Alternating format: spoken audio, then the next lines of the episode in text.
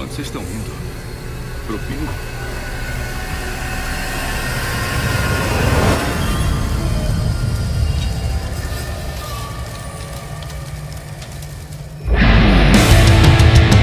Aqui tem Vrum, Sabre de Luz, Fazendinha, Gol, Jogo de Navinha e muito mais. Por isso que eu sempre digo, Game Pass é bom demais. Eu sou o X, Cláudio França. Tudo bem por aí? Fala galera, aqui é o Quadrado, o Fernando. Este ano eu continuo igual a Sony, pessoal. O meu foco está em contar uma boa história. E aí, quer ouvir? Já soprei fita pra caramba, joguei muito com os bros, agora luto pra comprar um jogo da Nintendo. Tanto fã brasileiro e ainda a Nintendo faz jogos numa língua que eu não entendo.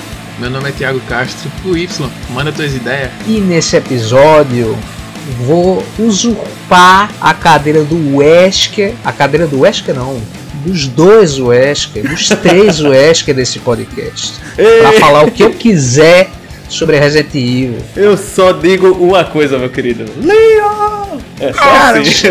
você, você é uma autoridade, cara, Que sobre é? Resident Evil, desse, desses três aqui que lhe acompanham, que escutam você falar de maneira, né, acalorada sobre a Capcom, sobre os trabalhos que a Capcom faz. E não é à toa que esperamos aí mais de um ano, cara, para chegarmos nessa parte 4 Deu tempo de eu passar por uma crise de identidade, arrumar o emprego, Olha aí. Me vestir, coloquei um terno, estou aqui tal qual William Bonner aqui para apresentar esse episódio, É, que é um aí, episódio cara. importante, é uma entrada importante, da, da- é um título importante da série. Eu tô de terno e por baixo só de cueca, mas a câmera não pega, né? O áudio também não pega, então posso Tá estar gravando pelado. Tá safe, tá safe, tá safe. Fica tranquilo aí. E a sua última aparição aqui, cara, tal como dois Wesker numa moto, foi no dia 3 de novembro de 2021, onde a gente falou Caramba. aqui sobre o Code Verônica. Exato. Então, no episódio de hoje, falaremos sobre, nessa parte 4, né? Do, do dessa série de Coincidentemente, né? Conhece, coincidentemente, Ah. não foi à toa. Vê não que coisa. premeditadíssimo. Uhum. Organizamos aqui O cronograma, Todo o cronograma. a gente entrou em contato com a Capcom pra dizer, olha, só libera aí, calma, Estamos né? precisando falar da parte 4. Ele disse, meu irmão, espera, espera sair o jogo. Dá, um, dá três dias úteis pro Túlio zerar, tá certo? E aí Eu- o menino vai estar apto pra Eu falar até falei assim, tudo. falei, eu liguei pra ele, Kobayashi, é, eu acho de bom gosto, de bom grado que você me envie uma cópia antes, tá? Aquela... Pra eu poder fazer uma review, uma preview na realidade, pra eu Exato. passar um pros caras, eu passar pros caras, ó, tá, né? Tá valendo. Pode, pode meter o dinheiro aí que a Capcom dessa vez mais, mais uma vez ela brocou, então pode comprar. Aí o Kobayashi falou várias coisas em japonês que eu não entendo. Eu falei, beleza. Me ligou o telefone, estamos aí. Então prepare sua SG9, convença e converse com a sua querida amiga Ada Wong, resgate a Ashley, a favorita de todos nós, tem um final trágico com seu amigo Luiz Aperte Start e vem com a gente.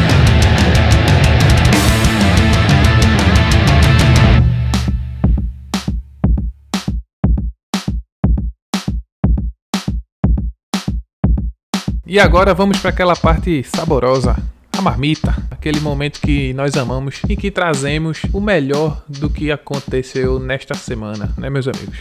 Exatamente, Ah, com cara, certeza. exatamente. Com aquele tompeiro saboroso, mas antes não se esqueçam, né? Aquelas cinco estrelas no Spotify, compartilhar, aquele curtir, aquele salvar no seu agregador favorito e seguir a gente também no Instagram que está cheio de memes e reviews e tudo mais. E ativar aquele sininho também para receber a notificação, seja no Spotify ou no seu agregador favorito, que isso ajuda muito, muito a gente. Mas se você Exatamente. Só quer escutar Resident Evil, se você quer, enfim, pular, né? Às vezes você é um cara casual que não tá nem aí muito para as notícias, só quer se atualizar em relação ao tema da semana, dá uma olhadinha na descrição aí do episódio e encontre o minuto que vai começar o primeiro bloco. Normalmente a gente conversa pouco aqui, Ah, né? graças a Deus. Pouca...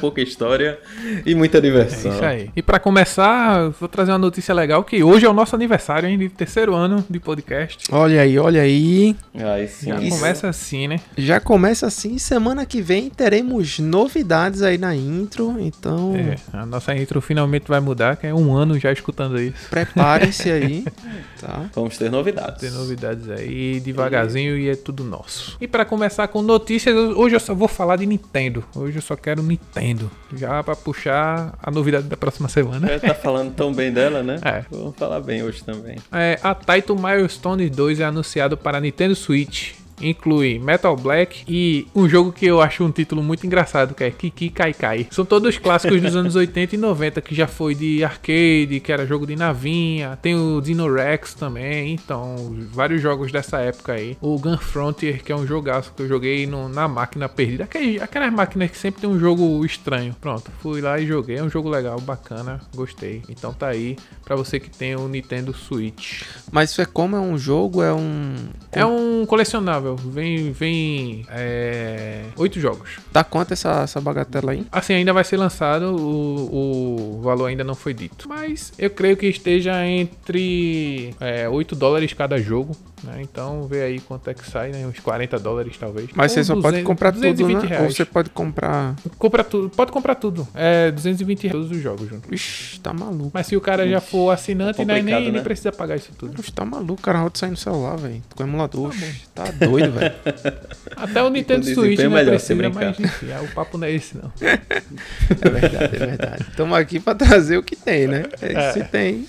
Tem um jogo que eu achei super interessante de RPG e ele é todo feito à mão. E ela vai ser toda. Assim, tem uma tinta preta, né? Pincelada de tinta preta. O nome do jogo é Labyrinth of Zangetsu. Ele vai chegar na- lá no Japão, ele já é bem, bem quisto, já tá sendo, tem uma venda muito boa. E vai chegar pro lado de cá em meados desse mês. Acho que é a partir do dia 20 de abril. Ele é um dungeon É jogo de crawler. quê? É um RPG dungeon crawler. Tá. E ele tem aquele. Um, um pouquinho de hack and slash também. Ele tem uma, uma estética bem sombria. E você vê que na arte do jogo parece que eles pegaram concept art e, e jogaram assim. Lembra assim, lógico, devido dentro das suas proporções, umas cenas de Mario Morales assim do fundo, que parece que foi desenhado e ficou daquele jeito mesmo. tá? Então é Sim. bem nesse pique assim. Do é mais Morales, tu mão, fala né? do Aranha Verso, né? Isso, isso. Da é. animação, tá bom. Isso, da animação. A publisher que fez, que tá com esse jogo é a PKUB, que é uma publisher britânica. E ela vai trazer também pro PlayStation 4 e PC esse jogo, tanto digitalmente quanto fisicamente. Show de bola. O, o que eu achei legal é porque é tipo bem antigo, daquele pique mesmo de RPG japonês, né? Você faz, junta a equipe de guerreiros e tal, aquela coisa toda. Sim, E padrão. é cheio de labirinto. Eu achei bem interessante. É um jogo bem interessante. Bem lindo mesmo o jogo. É Labyrinth of Zangetsu. Jogo. Massa. Eu achei um um destaque lindo. E eu que gosto desses, dessas artes assim, né? Então. Falando em arte, né? Chegaremos quarta e nova, né? Não? De capa. Ah, fica. É, vai ter um jogo de sobrevivência. De tiro de, é, de primeira pessoa o jogo. O nome é Aliens Firesteam Elite. Vai estar chegando no Nintendo Switch. Porém, bote um porém caixa alta aí. Comic Sans e- e E com fundo amarelo Exatamente. Vai ser no, cl no. Cloud Version, a versão de nuvem aí. A gente sabe que a versão de nuvem da Nintendo tem um, fica um pouco a desejar. Mas aí ele vem com. eu Só, eu só vi o valor até agora em dólar, não chegou o valor aqui no Brasil. Mas o jogo fica. É, tá custando 30 dólares. E ele é, é crossplay também, esse jogo. E também tem a Ultimate Edition que sai por 60 dólares, né? Então, é um jogo que eu achei interessante a arte. É um pouco batido a tema, sim, mas pra, pra Switch eu achei bem interessante também. É verdade. Vai ter um roguelike de ação, Claudio, chamado Die After Sunset. É, Die After Sunset. Uhum. Após o pôr do sol. Isso. Ele vai passar. Esse jogo se passa no ano de 2120 e é uma raça alienígena que tá dominando lá que chama Murkors. Ele invadiu a- a- todos os cantos da Terra e. e tipo, o que é mais engraçado é que eles, o- os aliens eles usam aqueles patos de borracha, tá ligado? Tanto de chapéu como de boia. É bem zoeiro, o jogo é legal, ele tem aquela arte bem. que a gente tá vendo muito esses 3D de hoje em dia, bem. é, pegando a onda um pouquinho do Hi-Fi Rush, né? Assim, bem nesse estilo, assim. Como é o nome da raça? É o Murkors. É, difícil é enfrentar um tal de Mr. Misex. Lá Ah, do- sim. Ah, Mr. Mi- Rick and Mr. Morty, né? É só dizer pra ele fazer as coisas. é verdade. é Ele verdade. faz e tá tudo certo. E o interessante, Claudio, o. Die After Sunset, por isso que eu chamei tua atenção, é que ele vai sair pra Xbox Series também. É difícil, incluindo né? PlayStation 5. é. É raro. A, a versão de Nintendo e, e de Play 5 vai ficar com a versão. Vai continuar, né? Com a versão de varejo. E a Xbox aí é aquela famosa Game Pass. Ah, ah, vai Tá chegar no Game Pass, não é só. É bem provável, é bem provável. Ah, entendi. É, Especula-se ainda. Entendi. Porque assim, tá saindo pra todo mundo, né? Normalmente quando sai pra todo mundo, não, não, não fica no Game Pass assim nem tão cedo, né? Demora um pouquinho. Sim. Eu lembro que Nando tinha falado do Final Fantasy Pixel Remaster. E aí, pouco, É. pouco barato, viu? Graças a Deus, né? Vai chegar no Nintendo Switch dia 19 de abril agora, esse fim de semana aí, depois desse fim de semana. É. E vai ter novas features aí no, na Switch. Ah, Só que aí Diz um tem aí. assim. Diz uma feature aí, vai. Não, deixa eu logo falar o preço. Fácil. Comece.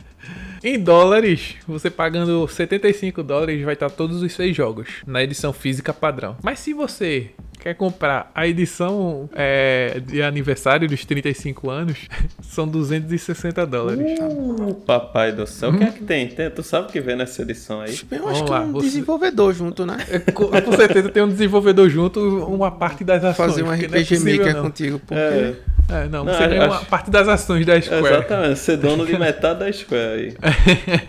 Metade também é. Peraí, tá ligado? Meu Deus do céu, acho que vai ter que se lascar mesmo, velho. É, o que você pode fazer? Você pode alterar as trilhas sonoras. Oh, então tem os novos arranjos aí com orquestras atualizadas. Isso já no tem Final no Fantasy do 1 ao 12. 6. É, do 1 ao paguei. 6. A gente tá falando dos Classic, né? O 12. Não, Eu não joguei, 12, mas ele- pra mim também, Não, como diz 12, Cloud, é a, a versão nova, ela vem com isso. Você ou joga com a trilha original ou com a trilha, assim, né, remasterizada. Você Eu seleciona joguei a original porque eu joguei no, no Game Pass quando eu É, tava lá. mas, eu digo assim, né? Não é, vamos lá, isso não é suficiente pra cobrar tudo isso, É, né? Você pode alterar as fontes também do Pra jogo. falar a verdade, pra ser isso tudo, tinha que ir a orquestra pra minha casa. Exatamente. pra tocar tudo ao vivo. É. Aí eu pensaria, né? Mas, Mas é tipo, é como, é como vocês disseram mesmo, pô. É praticamente um Game Pass, né? Porque ainda vem alterar as fontes do jogo. Você pode deixar padrão ou na época como era antes, ou Uhum. novo. Tem como desativar os encontros aleatórios que tem pra você não, não farmar. E o jogo é, farm, né? Não, como é que é um Game Pass? Eu não entendi muito. Não, o, o Final Fantasy XII no É Game que Pass. saiu no Game Pass. Oxi, bastante. Foi, se passou um tá. tempo lá. Não, não. Não, saiu já, saiu já. né? Já faz tempo, já foi tarde. É, você também pode ajustar a experiência do jogo pra ficar mais forte. Ou seja, você compra por 260 você compra tudo isso e um Game Shark. Meu irmão, velho, é muito, muita grana, velho. É muito dinheiro, pô. Eu quis trazer o Final Fantasy porque, né? Não, o preço de um Series tão S, ve- pô. Exatamente. É o preço de um Switch, cara. É, O Series S é o quê? 299. O Switch tá um pouco menos, não é? Por aí, né? Nossa, cara. Por. Mas, pô, É absurdo. Eu Não, trouxe é ridículo, isso já cara. pelo absurdo. É, né? Quebraram minha hype, tá ligado? Eu, eu tinha, você voltar alguns episódios, eu não vou me O lembrar pior qual. foi que eu, eu até falei uns 50 episódios atrás da outra vez, né?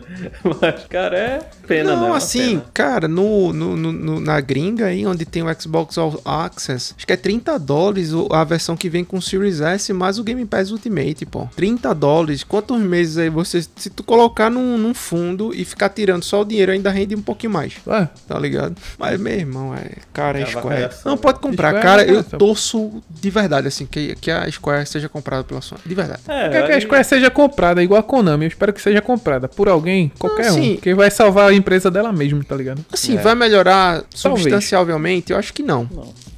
né? Talvez de, de maneira eu acho que eles substancial, estão... não. É. Mas, Mas Cloud é porque a gente vê, a gente brincou, eu brinquei, né, um tempo atrás que eu até trouxe à tona agora, que a Konami tem que ser comprada pra salvar ela dela Ela mesma. dela e é o que tá acontecendo com a Square, pô. Tem jogos bons, tem. Faz jogos bons, faz. Mas já mas, vendeu as pô, IPs lá, perto das IPs, Então, vendeu. parece que tá se né? perdendo, Tomb, é. só quer fazer o que quer e não sei o Quem cara, manda não, ficar pô. junto da Sony esse tempo todinho? Dá nisso, pô. Não, Fica a questão não é só da Sony não, porque fica também tá com a Switch, né? Hã? Ainda também tá com a Nintendo, pô. Não, mas Tem teve- muitos jogos da Square na muito, Nintendo. Tempo Não, livre, mas teve no muito jogo que foi, que foi exclusivo, né? De, Ah, de com certeza. Mas tô dizendo assim, tá nos dois, né, desse, um dos dois. Mas, pô, não é assim, velho. Não é assim. A Parece Nintendo é que café com se leite. fazia. É, tanto café com leite. Não, Mas, esse enfim. mercado de, de high-end é, obviamente. Lógico que é. Mas e aí, Nando? Qual foram os jogos que saiu aí na PS Plus? Poxa, cara, eu vou trazer essa notícia porque chega a hora da, da despedida, né? Eu ia trazer essa notícia, mas It's fico feliz. Eu ia trazer essa, E mas ainda bem que começa- você trouxe também, porque aí acho que a gente, Claro, a gente né? corrobora. Não ia- aí. não ia Não passar. dá pra passar, não dá. Assim, cara, não dá pra passar. Porque assim, quando eu vi essa notícia, eu pensei que eram dois, três, sei lá, sete jogos. Aí o cara até diz assim, né? Não, normal, né? Essa rotatividade do serviço. Mas o problema é que no mês de maio desse ano, de 2023. Dia 16, pra é ser mais preciso. Exato, sairão. é, eu não contei, mas são cerca de 30, 30 jogos que vão deixar o Isso. catálogo. É, e tem jogos extremamente relevantes nessa lista, né? Uhum. Então, começando pelo Miranha, né? O Spider-Man que eu zerei, porque ele. Acho que, sei lá, nem sei se eu tinha comprado. Sei que eu zerei assim. Não sei se foi da, do, da Plus ou do. Acho que a gente tinha comprado. É, e tu comprou, Foi- Nando. Foi o que a gente comprou, não Foi. foi que tava com o videogame do meu irmão? Terminou que eu né? nem A joguei, gente- joguei no PC. Olha aí. Não, mas pronto, aí teve o Miranha, o Resident Evil, né? O. O, o primeiro, né? o- Exato. Aquele da O- versão do é, GameCube? Não, não, o- a versão. Como é? É Pra a falar a remaster, é o remaster. Resident- Resident Evil é um É a remaster. remaster. Mas não, Ah, não se for o primeiro remaster, é aquele que teve pro, pro GameCube. O remaster mas que não foi faz, naquela época. é, mas não faz parte, exato, não faz parte dessa nova leva aí com a engine do Uhum. nova, né? É, com a nova engine. Não, do, não, que é a do- engine do acho que remake, da- né? do, do, do É GameCube, pô, é daquela época ainda. É, assim, muitos jogos legais, assim, um deles que eu queria jogar, pelo menos, tá, é o Tour de France, cara. É um que a gente hora ou outra comenta. Não, não baixei, talvez eu ainda baixe pelo menos pra ver como ele é, né? E, pô, assim, tem um que eu baixei, que eu comecei a jogar, mas aí já sei que não vai dar tempo, que é o Kingdom Come Com certeza Deliverance, não né? dá tempo. Não, não vai dar tempo, porque é o jogo de, de infinitas horas, né? E sobre esse jogo a gente teve aqui, inclusive, o. é, Mundo Nasher, né? Pô, Mundo tô- Nasher. o Munasha que foi responsável pela, pela tradução desse, desse jogo para português. Só que, ah, infelizmente, no, no Play ele tava em inglês, né? Ah, Aí eu até iria. Vamos ver como dava pra fazer, mas eu até achei melhor porque tem que jogar no computador mesmo pra ver ele com a, com a localização. Que a gente entrevistou ele, pra quem tem, não, não ouviu, né? No episódio 140, que é tradução e localização de jogos. E assim, são outros jogos. Eu baixei o do Chocobo pra ver como era, achei terrível. É, e assim, né? Não, De toda forma, são jogos É, relevantes. tem nomes aqui que eu não sei Tem se por relevantes. parte do público é, sonista jogaria, mas são jogos excelentes assim. Eu tive a oportunidade de jogar alguns, uns eu não fui até o final, que é o Homefront The Revolution. Joguei lá atrás esse jogo. Sim, sim. Joguei Muito legal, um atrás, FPS bom. fino. Tem o Shenmue 3, Cara, tem um Shenmue eu- 3, Shenmue 3. Shenmue tem 3 um é que eu tem tava, que eu- Metro Light que eu baixei Redux. e, e joguei pouco, cara. Joguei pouco, que foi o This War of Uhum. Mine. Eu baixei e tava jogando ele de pouquinho em pouquinho assim, né? Um pouco assim, né? Fazia uma parte da história. Tava com pressa, mas agora, né? É, O zero é o, o, compra. Cara, e assim, pra mim o golpe, o golpe no sentido de, pô, foi um jogo first party, né? Foi um jogo first party da Sony, que é o Marvel. E eu me pergunto, cara, e aí, será que esse não é o primeiro de, de outros jogos first party da Sony que sairão do catálogo? Eu acredito que é. E uma dúvida, Nando, Eu esse aqui não que- dá pra resgatar, né? O, o- o Spider-Man nunca apareceu pra você resgatar Não, e porque ser seu o pra que- sempre, é a assinatura, né? É, o que você resgata é o do Essential, que é o primeiro passinho lá, né, do degrau Uhum. dos três. Ah, Esse é o catálogo que é o catálogo igual o, ga- o, O móvel, né? O Game catálogo Pass, assim. móvel. É, que, é que é o rotativo, Sim. vamos dizer assim, né? Talvez isso seja um bom sinal, talvez seja um sinal. Assim, se eu pensar muito é, positivamente, que vão entrar jogos que, que a gente achava que não ia entrar, né? Então talvez, quem sabe, um God of War Ragnarok, né? Vamos Não, dizer acho que assim. vai entrar, vai. Acho Porém, assim, que nem o É. cara falou lá, o executivo falou há um tempo, né? De 12 a 18 meses. Eu acho que menos que isso também é, É. improvável. E, e também a gente já sabe que sai. É, isso- então, isso quando é crítico. entrar, tem que virar prioridade, né? Não, e, e- e aconteceu um caso recentemente que foi com o Quantum Break, que é um, um jogo que a Microsoft é detentora dos direitos autorais da IP, né? Que foi produzido pela Remedy Studios, um jogo antes do, do Control. Não sei se vocês jogaram, eu recomendo fortemente esse Sim, jogo, sim. é muito bom. É, e ele também apareceu saindo do Game Pass. E aí a galera ficou, meu Deus do céu, mas é um jogo first, né? Second, mas aqui que tá sob o domínio da Microsoft. E o pessoal se retratou, eu acho que essa notícia deveria vir junto com o anúncio da saída, que foi que eles estavam renovando alguns direitos de licença de música, de algumas coisas, né? Que ato- atores envolvidos, para o jogo voltar ao catálogo. Mas como ficou por 12 reais, né? Normalmente quando um jogo vai sair do Game Pass, eu não sei se isso acontece na Sony, a Microsoft dá descontos progressivos a partir de 20%. Então fui lá, comprei o jogo também e disse, cara, é um jogo que talvez num futuro aí eu queria é, imergir num tema de viagem no tempo, né? E quebra do tempo e do quanto e jogar novamente. Então eu achei. Comprei, né? Achei por bem comprar. Show de bola. Fui e te comprei, né? E assim, então essa notícia triste e pelo menos para trazer uma notícia razoável, que no dia 13 de, de abril, né, o dia anterior esse, o lançamento desse episódio, teve o State of Play, né, que foi bem bem breve. Ele trouxe o- uma gravação, né, um, informações sobre o Final Fantasy XVI, né? Então, explicações sobre o mapa mundi, sobre as habilidades. Então, assim, é um jogo que se espera cerca de 35 horas para zerar. Então, quem tiver mais interesse assim, né, pode, pode procurar, que a gente sabe que o Final tem uma base de fãs extraordinária, um jogo que vem aí para trazer, a gente sempre acredita, né, para trazer toda a capacidade gráfica da, da geração, ou pelo menos muita coisa, e eu, eu acho que é isso que a gente vai ver, né, no, no Final 16. Sim. E a data de la- lançamento é dia 22 de junho. Então, é muito próximo, né? Aproximadamente um mês aí para o lançamento desse jogo. Dois, né? Quem tiver feriado em São Dois. João e tiver um Play 5, É. E tem mais jogos aí, né? É, esses jogos da Plus eu gostei de alguns títulos, viu? Que tá chegando aí. não, que tá chegando, que tá Não, saindo. que tá chegando agora. Do que estão saindo Ah, também, o mas. desse é, mês. Mas os que estão chegando, ó. Kena tá chegando. Na Extra e, E na é Deluxe. O Bridge of Spirits. Doom Eternal tá chegando. Depois de quanto tempo, né? Microsoft carrega nós aí, né? Riders Republic chegando. Wolfenstein 2. Ah, títulos inter... The Evil Within também. Mas Títulos assim, legais. né? é- Wolfenstein. eu vi gente É, a Microsoft comemorando, carregando né? aí, cara. Pô, Todos é. os Dooms na, na PS Plus Deluxe.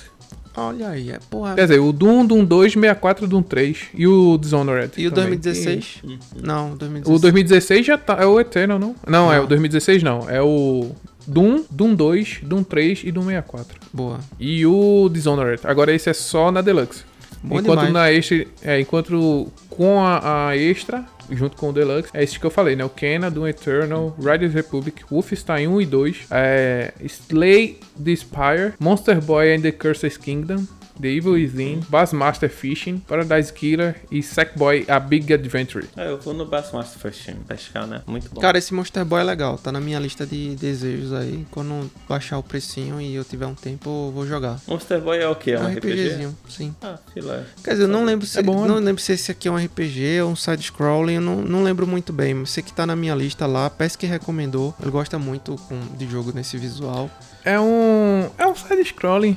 E aí ele me recomendou esse game. Mas é bacana, cara, eu achei bom. É mesmo, interessante, velho. é, um- é uma arte muito bonitinha, velho. É bem interessante. Que ainda eu acho que é isso, né? Um, um ano que saiu aí o jogo.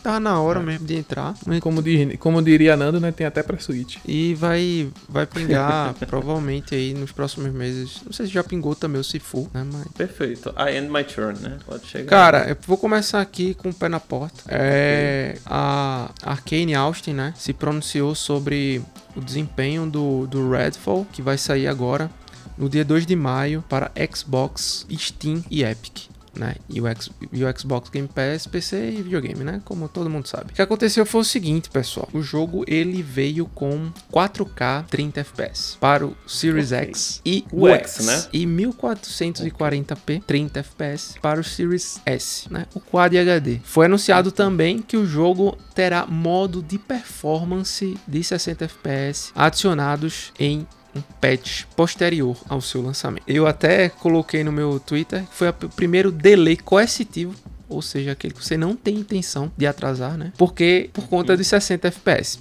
E eu quero trazer alguns pontos aqui que fazem parte da minha reflexão, do que eu conversei essa semana com os meus amigos e tudo mais. O jogo estar em 30 FPS não invalida o jogo em si. O jogo não deixa de ser ruim ou deixa de ser bom por conta da, da taxa de quadros, certo? Senão Red Dead Redemption 2 seria um jogo ruim, né? Não, quem, quem sou eu pra falar de É, FPS somos aqui? nós, hein? Mas Não, de F- é, não, não de seu. O que acontece que, que eu acho que foi erro da, da Arkane, todos os trailers e ela, ela fez um evento onde chamou alguns influencers do mundo pra jogar o jogo e tudo apareceu em 60 FPS, cara, tá?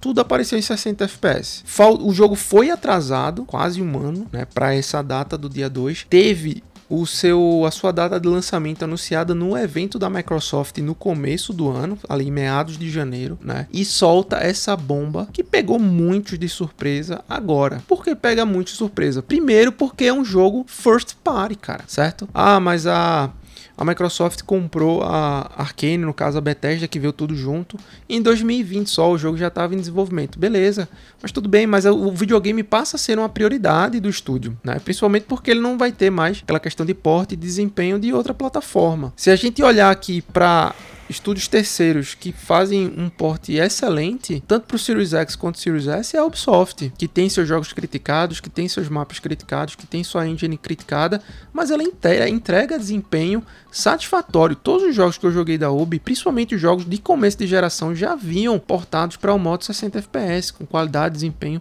tudo funcionando direitinho, cara. Então, assim, Pelo menos dois modos. foi uma bola fora. Eu acho que não vai validar o jogo como um todo. Eu acho que vale a pena você dar uma chance, até mesmo porque eu joguei o A Plague Tale, hum, que é um, um lançamento recente, em 30 FPS, né? E é um jogo de, de nova geração. Porém, a gente tá falando de um, de um shooter aqui, né? Você tá falando de um. É, não é tá só de FPS no, no FPS, é. frame per second, mas é um, um first person shooter, né? Então, assim. Uhum. É, eu acho que eles focaram no lugar né? errado. Você entregar 4K nativo para um jogo como esse não é tão interessante quanto você fazer um 1440 e entregar em upscale Com mais. com 60 FPS, que é o comum da indústria. A maioria dos jogos funcionam assim. No Series S 1080 para um upscale é, de, de 1440 e 60 FPS, cara. Assim, é lamentável. E hoje, por, por coincidência, eu fui atualizar minha placa de vídeo. Quem é que tava lá no destaque? Redfall, que vai ter tecnologia do DLSS 3.0 já, cara. Então, assim, é um jogo que tá usando todas as tecnologias de mais moderno que se tem, mas no console vai entregar um, um desempenho inferior a 60 FPS, pô. Então, se você pensar jogos como o Halo, que teve a Split Space, Sleep Space, né, como engine, é, que entregou a 60, competitivo a 120, Gear 60, competitivo 120, COD 60, competitivo 120. Então, assim, é um negócio inexplicável, tá? Provavelmente vai ser um jogo que eu vou jogar também no PC. Provável que eu com- comece jogando no PC e depois vá vendo questões de desempenho e tal, como é que ele vai estar funcionando no, no, ah, no console. Mas repito, não vai invalidar o jogo como um todo. Mas nessa nota aí, no quesito desempenho, vai perder alguns pontos, né? Mas é um, um jogo que eu continuo com hype pra esse ano. Quero jogar. Cada trailer que passa, cada personagem que se mostra. Não sei se vocês estão acompanhando esse jogo, mas é algo que me interessa bastante, tá? Um co-opzinho bem legal. E vamos ver se nos próximos capítulos. Cara, vocês terem ideia, só, só para eu trazer umas estatísticas do, desse tweet que fala da, do desempenho, foram quase 6 mil retweets e um alcance de 11 milhões. só para você ter uma ideia. Pouca coisa. coisa. Então, vai ter pressão, ficou Trend Topics no dia, vai ter pressão e vamos ver aí ah, o quanto tempo a Arkane vai demorar para trazer esse novo patch. Tá? Então, fazer esse. Trazer essa notícia de pesar aqui, cara. Mas vamos jogar. Que é o que importa no final do dia. É igual a gente nos anos 90, pô. Vamos jogar o que tem. Jogar o que tem, o que tá incluso e o que fazer a, gente, fazer a gente campeão. E foi anunciado hoje, cara. Né? No, no caso, no dia que a gente gravou, não no dia que esse episódio tá saindo. O Ubisoft Plus, ou a Ubisoft Sim. Plus pro, Sim. pro Xbox. Imitação. Barato, hein? É, EA Play agora Pô. também tem a Ubisoft aí. Cara, assim, o bom da EA Play é que ele tá incluso. Então tem diversas coisas bacanas, né? Que você ganha, tipo, é, 10 horas de jogo, alguns testes, você ganha algum, alguns upgrades, algum- alguns drops que aparecem no Xbox Game Pass Ultimate, né? Como foi o caso de uma roupa, de um sabre do Cal Kestis pro Jedi Fallen Order.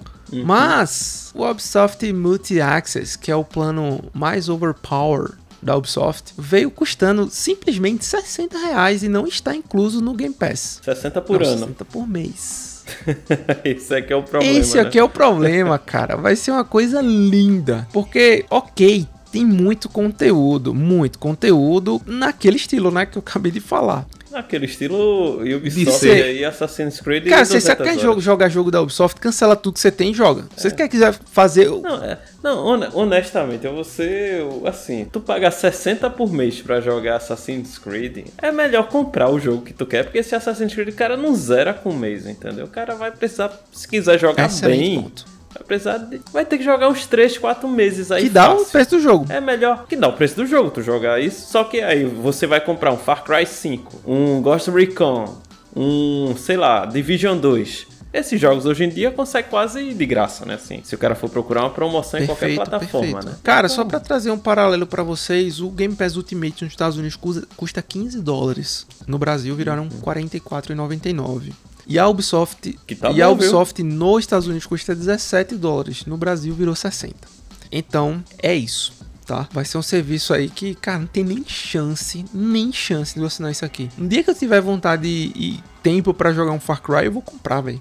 Bem, mas Até existe uma, uma, uma, uma né? pressão aí também, né? Vamos ver o que é que vai acontecer, porque ah, eu acho que a adesão não vai, pelo menos para o público brasileiro emergente aí, né? País emergente com uma moeda fraca, acho que não vai ser alta não, cara. Então, Não, até acho que país emergente com moeda forte, a galera. Deixa eu ver aqui, só pra ver quanto tá Far Cry 5. na Zâmbia do Tá Norte. tão barato assim, então.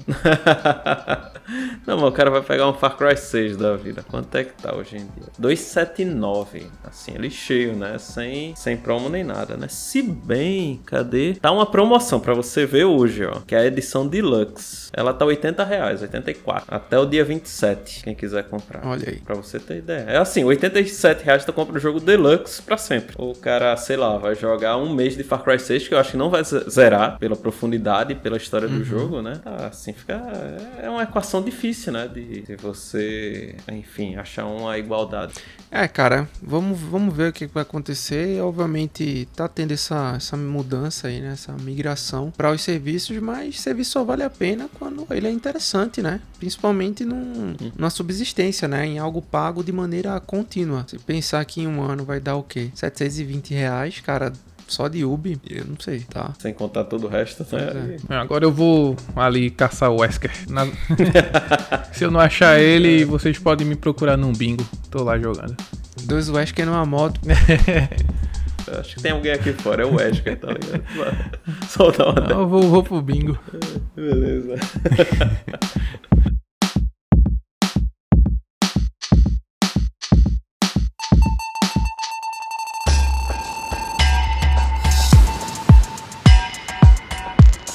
Hoje nós temos um momento especial, galera. Assim, é, foi a primeira série que nós iniciamos nesse canal, se não me engano, né, meu, meu Foi. companheiro? No episódio 37. Estruturada, estruturada, estruturada foi essa. Foi Organizacionalmente, exatamente. Exato. Olha, episódio 37 lá em 2020. 2020, quem éramos foi nós? Tô me sentindo idoso. Não.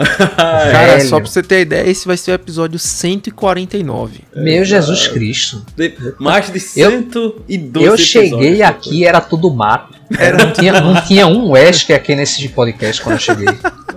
A, fra- a faca do Kraus tava cega A ainda. faca a- tava cega. Era só o, fe- o metal ainda, não era nem Não tinha faca. feito nem um tutorial do spray. E aí, no- depois do 37, no início, lá no carnaval de 2021, por volta ali de fevereiro, houve o episódio 42, parte 2 aí, aquela, aquele combo aí, aquele sanduíche de diversão em zumbi. Depois, né, aí a gente passou um pouquinho, um pouquinho, como o Claudio comentou, e tivemos... No final de 2011, a parte 3, onde a gente falou do. 2011, né, patrão? Hã? Tamo 2011? Foi isso, foi em 2011, a parte 3. Então a gente passa. 2011 A gente- não, não- 2021. Taca, eu poxa, tô, eu, eu, deu do lag, deu lag. Perdão, galera. É... Satoshi Kon corre aqui, estão plagiando fábrica. e mais de um ano depois, solicitações inúmeras. E aí a gente entrou em contato com a Capcom, disse: Capcom, vocês têm que lançar, galera. A gente não pode ficar esperando tanto, não. Os caras Desse jeito Puxaram. não dá mais. Ruxaram, terminaram e aí assim a gente conseguiu seguir o cronograma, né? Parabéns pra Capcom que, que cumpriu no prazo e hoje a gente tá aí. Dá, dá todo o contexto aí do que aconteceu na história aí. É, Então, Sinta-se à vontade. Pra, pra contextualizar o Resident Evil 4, eu acho que é importante situar onde é que a gente se encontra nesse mar gigantesco que é a cronologia, a lore do Resident Evil. Ou seja, é, para falar de Resident Evil 4 eu tenho que explicar o que é que acontece pós 1998, é, no caso, depois do 11 de setembro, com a- os ataques terroristas, não, não tô brincando. Mas o, o ponto é o seguinte: tal qual é, foi até uma coisa que eu tinha comentado com o Cláudio, acho que algum, um pou- pouco tempo atrás. Ele me perguntou assim: é, Resident Evil 4 ele é uma. O que é que conecta, né? O que é que, que, é que qual, é, qual é o famoso elo de ligação do, do Resident Evil 4 com o resto da série? Aí eu falei: nenhum. Mas hum, a resposta não é nenhum, porque tem, evidentemente, né, tem algum. Tanto é que, é, é, até perguntei, o que, é, o que é que acontece no começo do, do Resident Evil 4 Remake? Ele dá né, spo- um pequeno spoiler aqui, ele dá um pequeno flashback, tal qual no original. Ele dá um pequeno flashback sobre o que é que aconteceu na vida do Leon nesses últimos anos. Aí foi que a resposta é, o que é que liga o Resident Evil 4 ao resto da série? Resident Evil 2. Porque muita gente pode pensar, Resident Evil 3, porque é antes do 4. Faz sentido? Faz um, até faz um pouco de sentido. Vou explicar depois porque faz sentido também. É, ou o Code Verônica, que veio depois do 3, pode fazer sentido também. Não sei. Saberemos? Talvez. Mentira. Já tô dando spoiler aqui que sim. Mas é, é como eu falei para Cláudio, ele funciona basicamente de- dessa maneira assim. É, o Resident Evil 4 ele é uma sequência direta da história do Leon, que começa no Resident Evil 2, no final do Resident Evil 2 no caso, do mesmo jeito que o Code Verônica ele é uma sequência direta da história da Claire no final do Resident Evil 2. A Claire no final do Resident Evil 2, ela fala: "Eu preciso achar meu irmão". Aí ela vai pra Europa tentar achar o irmão dela. Consegue? Consegue. Mas assim, passa uma dificuldade, né? Não tem Daquele jeito. É, É, jeitinho. Sem- A, a, a, é, a sem- lá Resident Evil. É, sem problema não tem graça, né? Se não É, tivesse problema, não tinha Resident Evil. Os caras iam É. pra casa, ficava lá digitando 15 planilhas no Excel. E daí, né? Ó, Aí- só pra, só pra dar os, contextualizar o pessoal em tempo, né? O Resident Evil 2 se passa em 1998. Isso. Os eventos do Isso. Resident Evil 2 e do Resident Evil 4 acontecem seis anos depois. depois. Em 2000 2004. E 4, precisamente. Né? Então, como o Túlio falou aí, teve essas baguncinhas aí paralelas. Isso tá te falando Mas- não é só do, do, do ano do jogo, mas também do lançamento. Coincidentemente, dia. Coincidentemente é, né? São, né? Sim. são, não são exatamente seis anos, porque o Resident Evil 2 saiu realmente em 1998, mas, porém, né? Não querendo ser o chato da conversa, mas já sendo o chato da conversa, porque infelizmente consumi Resident Evil demais e agora estou tendo uma overdose de Resident Evil. É, o Resident Evil 2 ele lança em 98 e o Resident Evil 4 ele lança em 2005 para GameCube inicialmente, sim. né? Aham, Ele lança sim. em 2005, então são sete, técnica, tecnicamente sete Sim, anos de diferença. Mas assim, meu, na minha cabeça, o jogo também se passa em 2005. Eu sei que outros materiais da série contradizem isso, mas né, quem faz a história sou eu, então é, É, mas Vozes vida que segue, cabeça, né? né? As Vozes da- minha, cabeça, na- da minha cabeça. Então, o que tu também quis dizer é que com o Leon, os eventos se passam dessa forma. Então, acontece o Resident Evil 2 e o Resident Evil 4, certo? Porém, Túlio, eu acho que importante pra falar que eu acho que isso até ficou mais evidente no Resident Evil 4 é me conta um pouquinho da jornada do Leon durante esse período, porque enquanto herói, enquanto pessoa, é um cara completamente diferente. Ah, Completamente. isso aí, isso Né? daí é verdade. A começar, e isso vale ressaltar aqui um excelente trabalho da Capcom, a começar pela expressão facial. E eu não tô falando de fisionomia apenas, tipo, do cara estar seis anos mais velho. Tô falando do cara tá mais carrancudo, tá mais né? brucutu, Ele né? tá, ele tá sofrido pela guerra, né? Não a, não a guerra no sentido literal, mas a guerra psicológica que enfrenta, a guerra de levantar todo dia com vontade de viver, que é uma coisa que tanto no original quanto nesse remake, é, o Leon, ele você vê que ele tá ele tem um semblante de, de, de que ele é um fantasma vivendo, perambulando por aí, fazendo o que os Estados Unidos Manda. meio que pede pra ele, né? Pede entre várias aspas. Ah, sim, pede, mas manda, né? Porque- É, é, não, então manda. Tanto é que ele, ele o, o Leon, nesses seis anos que se passam entre né, o fim do Resident Evil 2 e o começo do Resident Evil 4, é, ele vai, ele, ele escapa de Raccoon City junto com a Sherry e com a Claire. Só que o que, é que acontece? O governo dos Estados Unidos, que estava de conluio com a Umbrella, Sempre. chega pra ele, fala assim: Leon, você tem duas opções. Na realidade, só é uma opção. ou você trabalha pra gente, ou você vai de base. É, Vai dar racha demais, pra cima. É, Você vai viu- Americanas. Você sabe, eu sei, o Wesker sabe também, que você viu várias coisas que não devia ver. Aí o Leon, olha, é verdade, não posso negar. Aí ele é chamado, convidado, né? Ele é convidado a participar de um programa de treinamento para que ele faça parte do serviço secreto Central. do governo dos Estados Unidos. CCS Especificamente. Aham. é. Ele começa, é, inicialmente ele começa como um agente, é, é, como é que eu posso dizer assim? É, é um recruta. É um- ele, é um, ele começa como um agente que faz operações de campo, mas assim, é o tipo de operação de campo que manda ele para o meio da, da, da, da floresta amazônica, é na, na Venezuela. É na Venezuela, acho que é na Venezuela. Se, salvo engano, é na Venezuela, junto com o major dele, que é o cara que ajudou a treinar ele no homem que ele é no Resident Evil 4 e que subsequentemente ele vem a se, é, é, é, se amadurecer no- ao longo dos, dos outros Resident Evils que ele aparece, tanto em jogos quanto em, outra, em outras mídias. No Figura caso, importantíssima. é. Figura importantíssima. o major dele, que é o, o Krauser, Também- Krauser. também conhecido como Wesker pelo David Jones. É, O... que também não sabe de nada, né? É, assim, né? É- Não falem mal do meu mago David Jones. Por favor, na minha frente não. O, o Leon, ele, ele começa esse trabalho dele, nesses seis anos que se passam, ele, ele treina muito, muito, muito.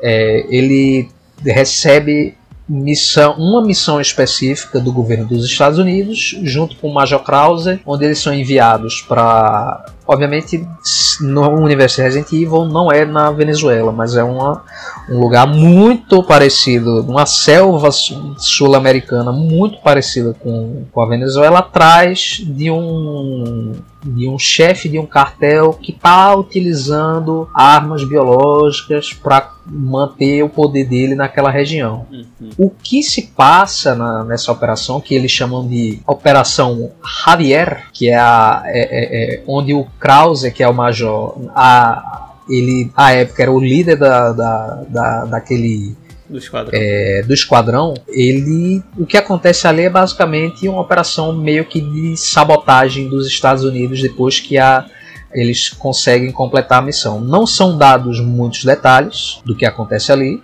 mas era que basicamente o governo dos Estados Unidos ele queria a amostra de um vírus que a Umbrella, a, aquela época, em 2002, que é quando se passa essa, essa operação, a Umbrella ela já tinha sido liquidada. Ou seja, não existe mais Umbrella, só existem os, é, Os os restos. É, os personagens e os, re- é, todos aqueles recursos que, que a, a empresa farmacêutica ela tinha até o presente momento. E algumas pessoas conseguiram é, é, esses recursos por meios que só Deus sabe. Que, Só- se eu tentar fazer sentido da, da lore do Resident Evil muito forte, talvez eu faleça. Mas só passando isso a pessoa vê no Resident Evil. Cutscene. 4. É, a- no próprio 4. No 4 fala essa parte do. Ele é no- agora no remake no caso, né? Ah, no original isso não fazia isso não fazia não tanta aparecia, né? Tanto é que você, quando o Krause ele aparece no 4 o original, você fica meio assim, o Sem Leon saber, né? já é, sem saber porque o Leon conhece ele, mas você enquanto player nunca vê essa pessoa em outro jogo, ele nunca é mencionado, nunca aparece, não tem nada falando sobre ele, sendo que no remake a gente tem essa introdução dele e Isso é importante. posteriormente Isso é, é, é, importantíssimo. é, você, você acha um- alguns arquivos que detalham um pouco essa, essa operação que Uma aconteceu na, relação, né? na, na América do Sul. Uhum. Essa relação do Krauser com o Leon também, né? Aí você descobre que no final era basicamente uma operação de, de, Sabotagem, né? de sabotagem dos Estados Unidos. Eles matam ou conseguem matar quase todo mundo que estava envolvido. Uhum. E quem ele não matou, fala, que no caso é o Leon e o Krauser, o governo dos Estados Unidos basicamente fala: olha, vocês fiquem caladinhos aí, vocês conseguem sobreviver. O Krauser, sendo uma pessoa um pouco mais. É, uma natureza um pouco mais Explosiva. abrupta, explosiva, ele deserta o, o, a- o exército, né, o, o, o governo dos Estados Unidos e simplesmente desaparece. Enquanto o Leon, sabendo que não pode combater uma força que é muito maior do que ele, continua só servindo os Estados Unidos, que é refletido também, como o Claudio muito bem disse, na, no, nesse, nessa No aparência é. dele, né, no semblante dele, Cara, no, eu- no jeito que ele fala, no jeito que ele age durante o jogo inteiro. Uma coisa que Né? eu tenho muito pena assim é que realmente foram seis anos sem uma praia, né? Sem. Meu amigo, foi seis um anos só de assim, pisa. cara. Não teve uma praia, o cara não. Não, não teve Pô, um podia- momento que o. Podia de mandar, canhão, cara. mandar, Só- mandar ma- matar uns zumbi aí em boa viagem, meu irmão. Boa Tahiti. viagem no Tahiti, Ah, ali na, na Ah, Costa Caribe Rica. e tal. Não, os caras É, mandaram pra não. dentro da selva e depois, pô, até quando É foi só- pra de noite. É só lugar insalubre que mandou o Leon. Não, com que- zumbi, aí tu joga Dead Island, pô. Aqui é Resident, pô. Aí tu Ah.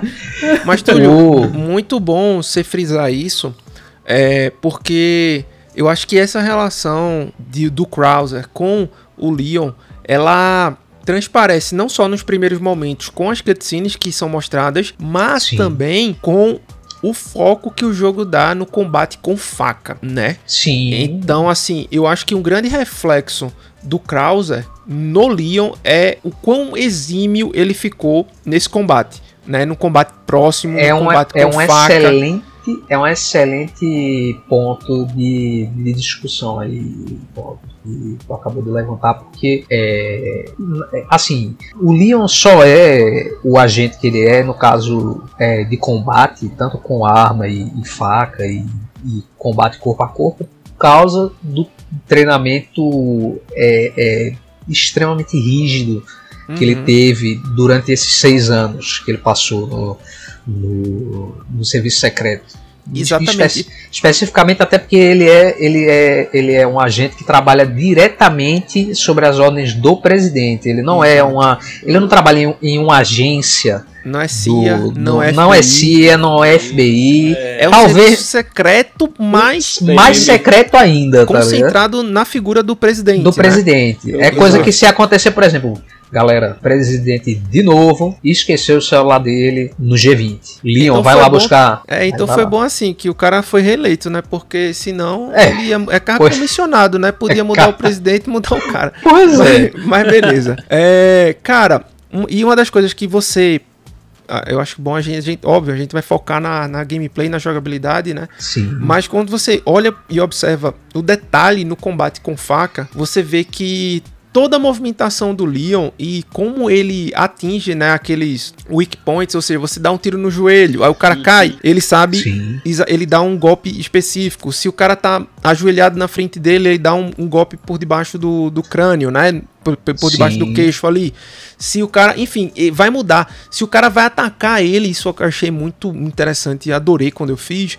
Que ele vai atacar só pra agarrar o Leon e você dá um parry ali, você corta o braço do zumbi, né? Ele consegue refletir basicamente tudo no jogo. Uhum. E eu vou dizer, cara, esse. Pra mim foi o dinheiro que eu mais gastei. Foi recu- recuperando a faca, sem dúvida alguma. Isso mas daí é bom se preparar para gastar um belo do dinheiro Bela reparando grana. a faca e o colete. Você Exatamente. vai gastar. é, é um um, tá ligado? É uma pia que tiraram rala, assim. Só vai o dinheiro escoando, tá ligado? Então, cara, e esse é o ponto de inflexão em relação ao, ao primeiro jogo, sabe? Ao, ao de, do, de 2004, né? 2005, no caso. Sim, é, do, é. Porque, cara, é, enfim, você no começo você vai ficar um pouco chateado, sabe? Por por estar sempre tendo que gastar dinheiro recuperando a faca, mas depois você percebe, velho, isso aqui é a coisa mais importante que eu tenho no jogo. Então, basicamente você consegue negar e, e fazer todas as É, ações um, ali é voltadas. uma mecânica que ela é, é o, ela é uma mecânica nuclear, né? O core do, do, do gameplay do Resident Evil 4 Remake, ao contrário do original. Não, não que o original você não usasse sua faca também, mas é que Sim. no original ele, a faca ela tá lá como a arma que você pode usar a qualquer momento e você não precisa se preocupar dela se desgastar, ou dela quebrar, porque ela é uma arma é, Eterna. é, eterna. Uhum. Ela tá ali mais como uma, uma, uma arma Suporte, de né? um suporte, né? Uma utilidade É o que último caso. Último, último caso, literalmente, você tá sem bala nenhuma pra, pra faca, pra, pra faca. O a, a questão que o, o Resident Evil Remake traz É a defesa, e, né? E, e- é, justamente, você consegue. Ele introduz uma mecânica, uma mecânica de parry no jogo agora que virou. Parry ele tá em voga desde que o Dark Souls virou uma coisa muito popular. Agora, a última coisa que eu ia esperar é que eles a Capcom ia colocar parry no, no Resident Evil, porque você tem parry em outros títulos da Capcom, que nem o, o Monster Hunter. Sim. Ma- no, o- em alguns casos do Street Fighter também, mas aí não é tanto um parry, é mais um counter do, no, no Street Fighter. Só que no Resident Evil 4 Remake, eles fizeram de uma forma que você consegue dar parry em basicamente qual, tudo. Tudo que você imaginar. Eu pensei, pô, eles, você consegue dar parry em golpe melee, você consegue dar parry em golpe de arma branca, você consegue dar parry em, em projétil que tá voando até você, flecha, Machado. machadinho. Caramba, É, algumas flecha. facas, Sim. flecha também. Mas é, no caso são aquelas flechas de, de balestra, né? É de dardo. é um Que, tipo- de dardo, é um dardo. É um dardo. É mais um, um- do, que uma, do que uma flecha, exatamente. Agora, a última coisa que eu ia esperar é que você conseguisse dar parry com a faca é, em golpe de inimigo é, especial. Grande. No caso, é, de inimigo grande. Tem os garradores, que são aqueles que parecem o Wolverine, que eles são cegos. Mas ele tem uma sensibilidade extremamente alta para o som. Aí qualquer barulho muito brusco que você faz, eles começam a, a, a balançar as garras para todo lado e você leva um dano absurdo. Mas em compensação, com a mecânica de parry, se você der o timing certinho, você consegue dar parry em todos, essa, em todos esses ataques. Então, e assim, e- ele evolui de uma maneira que eu não esperava É, o jogo do, escala do pra Resident isso, né? Evil. É, assim, o jogo escala pra isso. Se você quiser, você zero o jogo só no parry. Sim. Inclusive, o modo profissional do jogo, que é a versão mais difícil, a dificuldade né, mais difícil, é, só deixa você dar parry em, em qualquer ação do inimigo se você consegue, se você conseguir dar o perfect parry. É, que significa o quê? Que é o timing certinho de você, de você apertar 133 milissegundos. é, você apertar ou barra de espaço, ou, ou LB, ou L1, que, que é o, o- são né, os controles é, é, que se referem ao, ao parry. Uhum. É, aí ele só no profissional você só dá parry se você der o perfect parry. Não tem porque o jogo na, na, na dificuldade normal no- até o hardcore ele tem essa mecânica que você pode é, dar parry usando o apertando o botão E segurando. de é segurando ou apertar o, o botão de, de dar um slashzinho com a faca o famoso fatiar você é que, que ele é, só usa a faca normal só que gasta muito da durabilidade da faca Era isso que eu ia É. dizer. Cara, isso, isso é muito legal, porque se você vê é, pontos do jogo que você precisa, como é que eu posso dizer, se safar de uma situação. Ah, o zumbi lhe agarrou, lhe grabou. Você dá uma facada nele pra se soltar, você consome muito mais dessa durabilidade do que Sim, se você se tivesse, você se, tivesse ele dado- tivesse no chão e você tivesse dado um- uma facada na Facada cabeça nele. dele, uma hit kill na cabeça dele. Sim. Isso é muito legal porque o jogo lhe bonifica por estar fazendo e executando as coisas corretamente.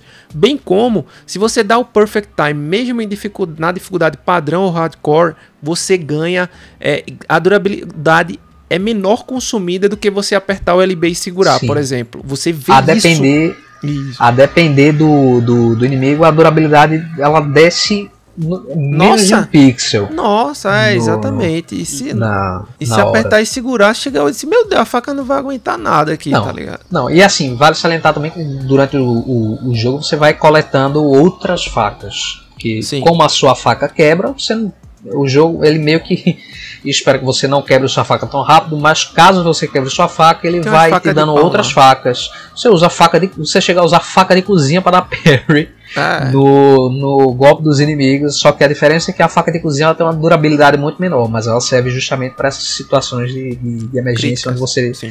não tem a sua faca normal à disposição. E não Então- é uma faca Jinsu, né? Não. Faca guinzo, não. Faca guinzo só a, a, a que você libera lá pro final do jogo. Aí tá certo. Beleza. Então, dica, invista na sua faca, tá na durabilidade dela. Guarda é dinheiro, muito pelo amor de Deus. Muito importante. Inclusive, eu tava querendo só complementar o, essa parte da, do combate do Leon. É, a- o, o treinamento dele de faca, nada disso é falado no jogo, É, mas o- o- deixa eu falar assim, porque tu comentou o seguinte, que ele passou o tempo com Krauser na selva sendo treinado, mas eu imagino que esse treinamento dele foi o seguinte, é o TV, né? Poxa, jogou o bichinho aí no meio da, da galera. Não, não. Essa, aí. é, essa parte do, da selva já é uma operação dele já treinado. Enquanto Então ele a gente treinado. pleno. É, ele já vem treinado. Ele, ele fa- faz parte do treinamento dele, faz, mas o treinamento básico dele é o treinamento, Lá no, entre várias aspas, um básico. lá, né? É, lá nos Estados Unidos, em algum Ah, que massa. bootcamp da vida, que é, é, tem. Isso é informação extra. Confidencial. É, com- é, é, é, é porque assim, o, não é explicitamente contado no jogo, nem, mas me- se, se você, enquanto jogador, sabe um pouco, você percebe algumas coisas. Por exemplo, Cláudio mencionou essa parte de que o inimigo ele agarra. Para você se, se livrar do, do agarrão quando ele te pega de, de, de, de costas, lá ele mil vezes. é, o, o, o Leon ele executa um golpe de jiu-jitsu que está incorporado no treinamento das forças militares dos Estados Unidos. Além disso, todos os golpes que é, de, de golpe melee que ele dá no jogo, tirando obviamente o suplex, que é um golpe, é um golpe de, de WWE, é, são no, é, 90% do moveset do Leon no, no Resident Evil 4 e posteriormente é, em outros jogos que tem ele como personagem jogável são baseados no Taekwondo. E não é assim, não, não é aquela coisa que é baseado no Taekwondo, mas se você for ver na vida real, não é uma coisa não aplicável. Não. Nesse é, no Resident Evil 4, tanto no original quanto no, no remake, mas principalmente no remake, eles deram uma ênfase muito maior a essa a essa sensação de que todos os movimentos que o Leon faz são de facto é, é, plausíveis para um ser humano fazer. Óbvio, a força que ele coloca no Um ser humano em treinado. cada, mo- é, em cada movimento dele ali é um pouco muito maior do que um ser humano normal, porque é é um videogame, mas todos os movimentos dele com as pernas e, e- e essa é, é, o, o- a jogada dele de jiu-jitsu são tudo parte do treinamento que se dá a, a alguns agentes mais é, selecionados no exército dos Estados Unidos. Nossa. Uhum. Você vai ver um vídeo de treinamento do Navy SEAL ou de alguma é, de algum segmento mais de elite do, do exército dos Estados Unidos, você vê que realmente existe esse, esse tipo de, de tutoragem, né? esse tipo de, de, de treinamento lá. E, o, e a questão das facas também, todos os movimentos dele e do Krauser são baseados no, na Kali, que é uma arte marcial filipina que usa é que se utiliza de arma branca. Ou seja, é uma coisa bem é, é, fiel à realidade, mas ainda deixando aquela parte de é, é, um pouco de, de, de fantasia, assim, de ficção para você dar o charme para aquela para aquela cutscene do videogame, para ficar aquele negócio meio meio não, é bastante estiloso que, que fica o o, o Leon usando a faca e o Krauser usando a faca e a Nossa, maioria dos personagens de que tem acesso. Fantástico demais essa luta, cara. É, é, é uma coisa muito bem feita, né? Muito. É uma coisa que a Capcom você vê que ela colocou bastante é, é, recurso e, e- e esmero na, na- Na na- produção. na- no desenvolvimento do, do- do jogo.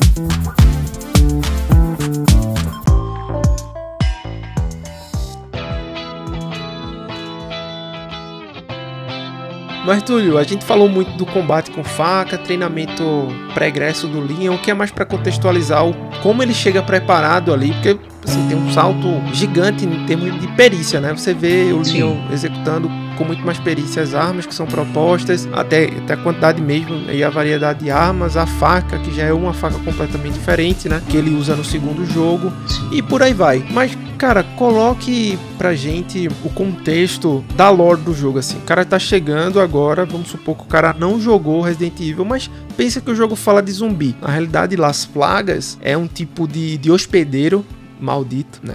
Badunts. É um tipo de hóspede maldito, né? Exato. Que é, se instaura, mas não é o T-Virus do 2. Isso, exatamente. O, o que a gente tem no Resident Evil 4, tá- ambos, ambas as versões, né? Que aqui a gente fala em paralelo do, do original e do remake, que posteriormente ele só muda muita coisa, assim, entre várias aspas, muita coisa na questão, em certos pontos da, da, da história, né? De como ela é contada na realidade. Sim. o, o 4 ele trabalha muito mais com expansão da história do que remoção ou é, é, é, como é que eu posso dizer, a- alterar muito a- a- o jeito que as coisas acontecem. Né? Aí você me pergunta, ah, acabei de entrar no, no universo de Resident Evil, Resident Evil 4 é meu, é, literalmente o primeiro jogo de Resident Evil que eu joguei, é, e eu queria saber, né, onde é que eu tô? Mãe vem me buscar, estou com medo, não sei o que vai acontecer. Talvez aconteça alguma coisa muito ruim, com certeza. Não à toa, quando você vai jogar o Resident Evil 4, o remake, o, o que tem escrito embaixo do New Game é começar um novo jogo e experienciar o pesadelo. Sim, condizente né, com o que acontece posteriormente no- no- na história. Mas é basicamente é, é, o que acontece é o seguinte: além desses esses seis anos que se passaram, né, é só- são só um pequeno prólogo do que o Resident Evil 4 ele encompassa. A grande diferença do desse salto, né? Porque, querendo ou não, passam-se seis anos, a Umbrella foi de base, foi de Americanas, quase que literalmente. É uma grande coincidência que as duas empresas são ah, é, têm como é, cor vermelho e branco. É. As duas empresas, as duas empresas foram de base. Acho que alguém no financeiro ali tava fazendo as coisas erradas. Infelizmente, né? Fizeram as coisas erradas, pegaram um pouquinho, meteram o pé, a empresa faliu. Mas assim, ela fale por outras razões também, não razões um pouco mais é, um tanto quanto insalubres para o ser humano.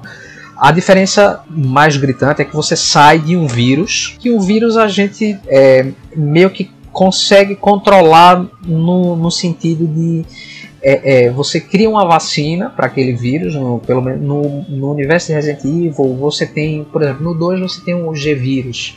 O G-Vírus você controla ele pegando é, é, um, um- um pequeno frasco com um monte de anticorpos. A, a Annette, que é a personagem lá do Resident Evil 2, a Annette Birkin, é uma cientista da Umbrella, ela sintetiza uma cura e ela usa essa cura na, na, na própria filha para salvar ela. aí, que excelente ideia, né? Aí, pois é, E quem é a filha dela? é, a filha é a Sherry. Sherry. Ela é, tá infectada pelo, ela foi infectada pelo próprio pai e a mãe dela é que salva ela desesperadamente tentando fazer com que o vírus não saia de Raccoon City. Aí dela dá um trabalho também, viu? Dá um trabalho. Chato pra cacete. Aí o que acontece? A gente salta desse vírus para uma coisa completamente. Não é nem um 180, nem um. Quer dizer, é um é 180. um 900 do Tony Hawk. é um 900 do Tony Hawk. Se bem que eu acho que o 900 ele você gira, gira para o mesmo lugar.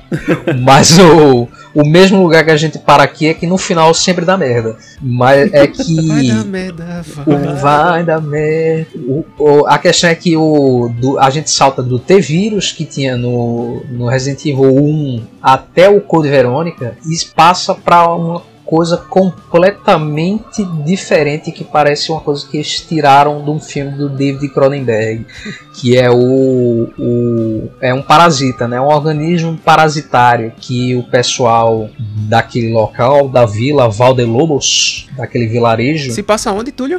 Valdelobos. Não, mas pro, pro pessoal geograficamente Ah, entender. sim, é, é uma vila muito é, isolada no interior da Espanha. A, a Valdelobos, que é numa tradução um pouco mais literal, é o Vale dos Lobos. Por isso que também no Resident Evil 4 você encontra vários inimigos que são lobos infectados por esse parasita. E Valdemorte é Vale da Morte? Era o que eu tava Vale pensando, acabasse de, de me dizer o que significa. Eu sei, cara. Nanda, a gente é amiga há 20 anos já, Tá cara. Eu aí? sei como tua cabeça funciona. Funciona. E você falou certíssimo. Moro Eu na sua nisso. mente há três meses e não pago aluguel.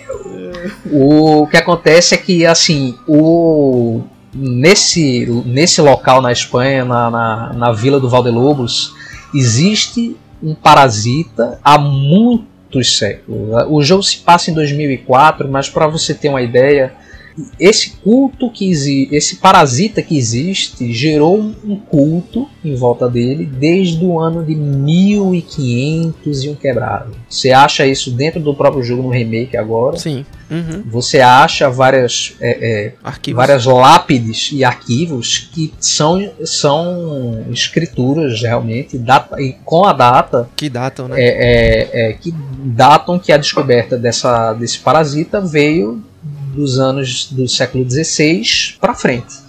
O que acontece? A plaga, ela estava até o momento, até mais ou menos ali por volta de uns 10 anos antes do começo do Resident Evil 4, ela se encontrava presa no subsolo da vila, é, num- numa tal qual vários fósseis, né?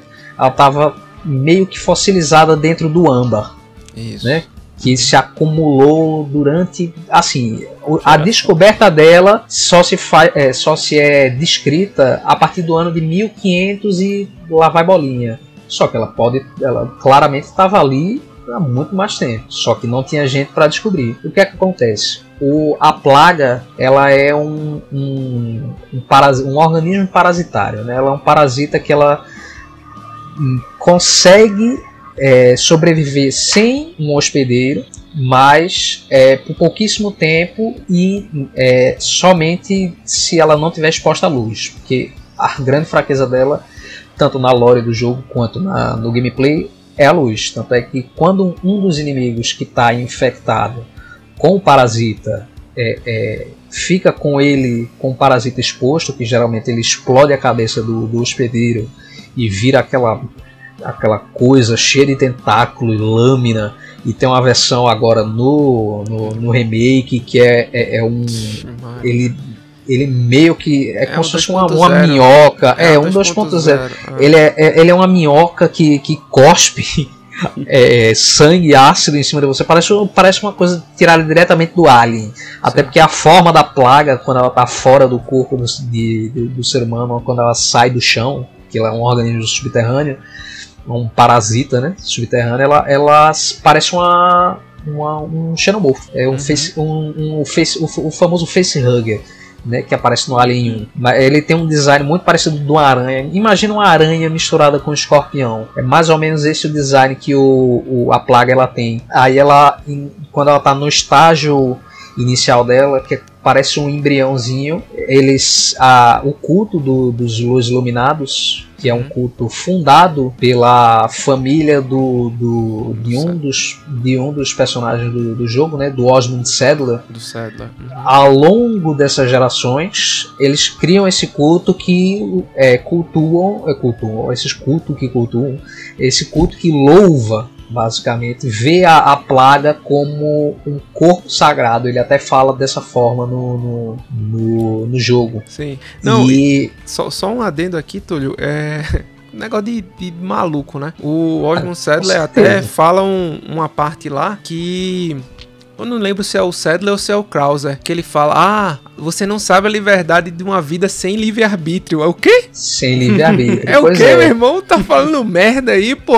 É, isso é, é, se eu não me engano, que- é, quando quem, quem fala isso em um dos arquivos do jogo que você acha, que é É, o, é o servo do Salazar que eventualmente vira é, a mão direita dele, que é o Verdugo, que é aquela criatura preta gigante, que parece uma barata Aham. com a cauda. Você tem que enfrentar ele. Meu amigo, nunca gastei tanta bala no- na minha vida. Mas o, o, o ponto é que você sai desse, desse de um vírus para um parasita. E Ah. quando você muda para um parasita, aí fica um pouco mais complicado, porque um parasita você, você não, você não, é, é, ele não é uma, uma minhoca que está dentro da sua barriga. Ele é um parasita que ele se é, é, é, conecta com a sua espinha dorsal inteira e toma controle e se espalha pelo seu cérebro e toma controle do seu corpo Uhum. Ele- ele basicamente nervoso, né? Sistema nervoso. inteiro. In- Sistema nervoso, cognitivo. Exato. É, é, ele toma conta do, do, do corpo do hospedeiro de uma maneira de que na vila existiam crianças desse vilarejo. Quando você chega lá com o Leon, já não existe mais nenhuma.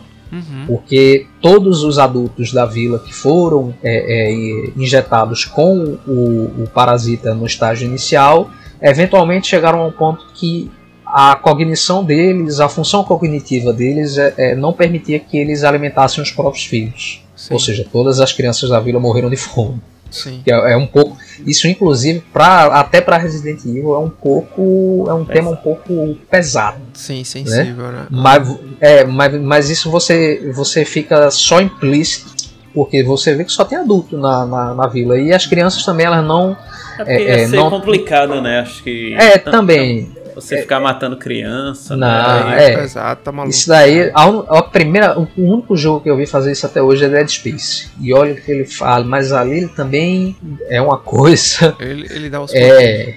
É. Tava olhando aqui que essa, essa questão dos parasitas tem até. Eu não sei. Não, não é confiável que eu tô vendo na internet. Eu- Mas a- aí. o, seu, o, a- o seu compromisso é com a informação. É, não com a verdade. Não com a verdade. não, não digo um negócio desse. Mas assim, tá é, um lugar aqui que é o Wikipedia, né? Muito famoso, dizendo que Já ouvi falar muito. são, como é, trematodas do filo filatelmintos, né? Então, assim, baseado Olha. em três espécies é, reais, né? Essa questão do Sim, Resident sim, 4, né? sim. Ele cita. é- era Ele isso cita. que eu ia. Era cita isso no que eu ia. também. tô- Ah, pois é.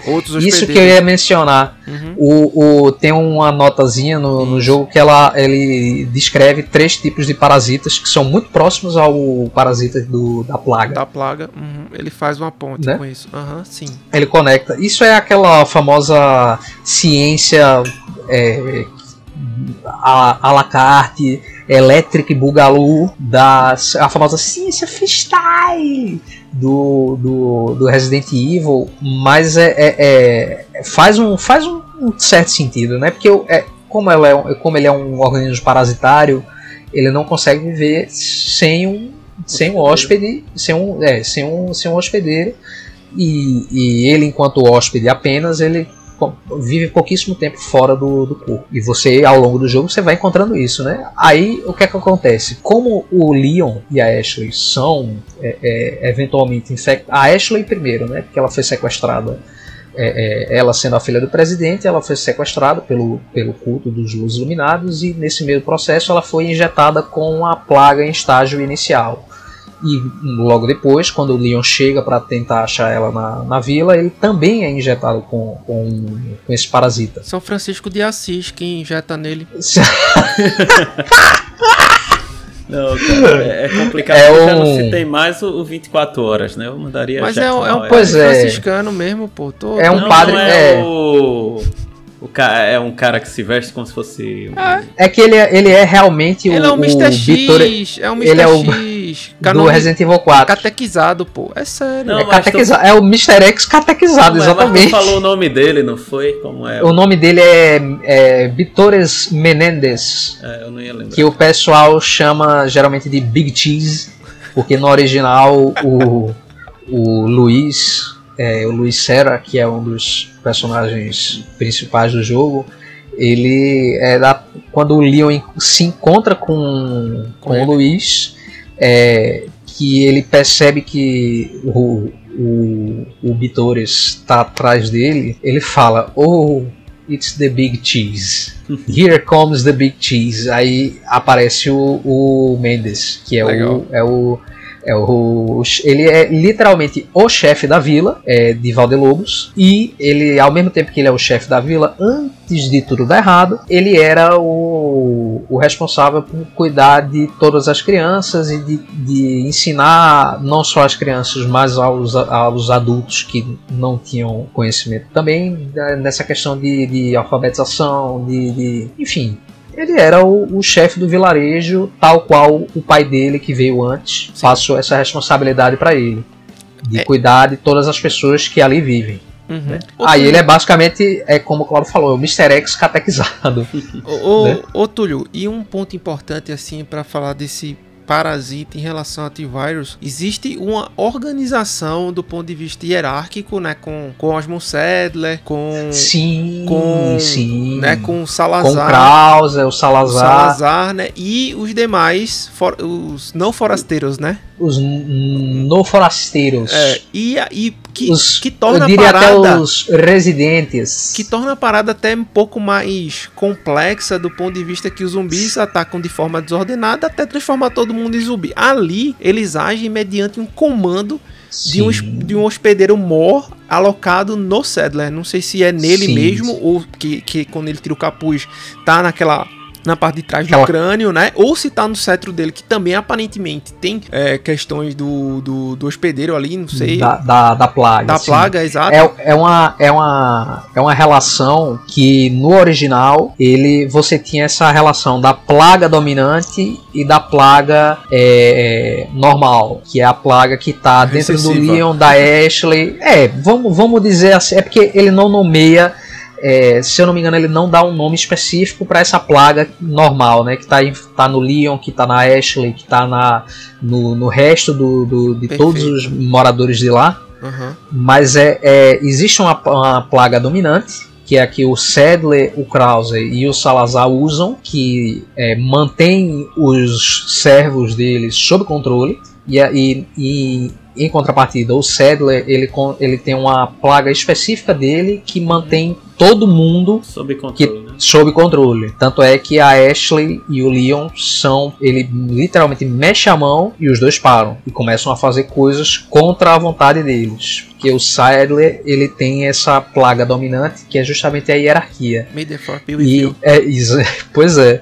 Só que o que, é que acontece? Para chegar nesse nível de hierarquia, a plaga ela não evolui, ela não passou por esse processo evolucionário, vamos dizer assim, a la Darwin, né? Da, da, ela não fez isso em natureza. O Luiz, que é um dos personagens do jogo, tanto do, do original quanto o, o remake, ele tem uma participação muito maior do que aparenta nesse é, Esse é, arcabouço aí.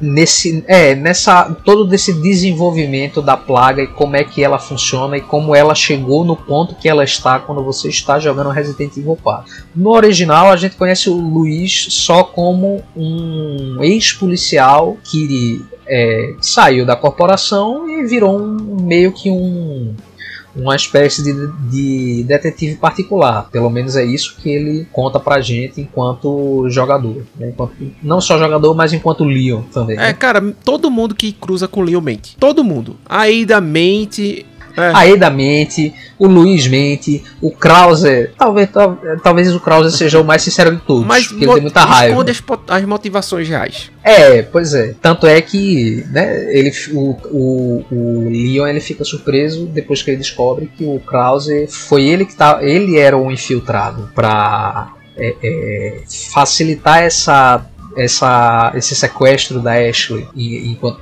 filha do presidente. Porque ele, uma vez que fazia parte do, do, do mesmo serviço secreto que o Leon fazia, ele sabia, ele ainda mantinha contato com alguns e nesse meio, nesse meio tempo ele conseguiu arranjar o sequestro da, da, da filha do presidente dos Estados Unidos, coisa que não é fácil, imagino.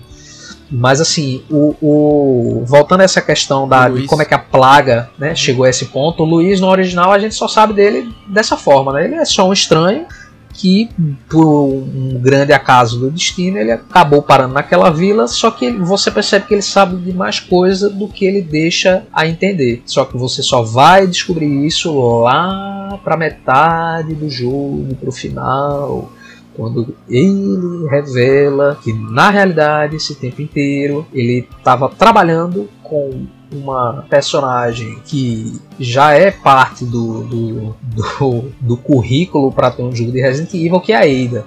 A Ada espiã que ali é assim é, é a Femme Fatale, é a Ultra Femme Fatale, eu diria. Que ela é, ela é espiã e enquanto espiã ela consegue é, trair as pessoas para quem ela trabalha e para quem ela tá tendo ajuda, ao mesmo tempo que ela ganha dinheiro de, de uma terceira é, de uma terceira entidade, uma terceira pessoa, vamos dizer assim. Uhum. Agora, o que é que o remake faz em relação ao Luiz? É, ele expande muito o escopo e a história e o background e tudo que o Luiz tem a ver com a história do Resident Evil 4. Porque o que é que você tem no Resident Evil 4? Você tem o Leon, que vai atrás da Ashley, que é a filha do presidente dos Estados Unidos. Ela, tá em- em- ela foi sequestrada pelo culto dos Los Iluminados, liderado pelo Sadler, e que a partir disso ele quer que ela volte para os Estados Unidos infectada para que ele a partir dali comece a controlar o resto do mundo usando a plaga dominante dele. Só que essa plaga dominante só existe porque no remake você descobre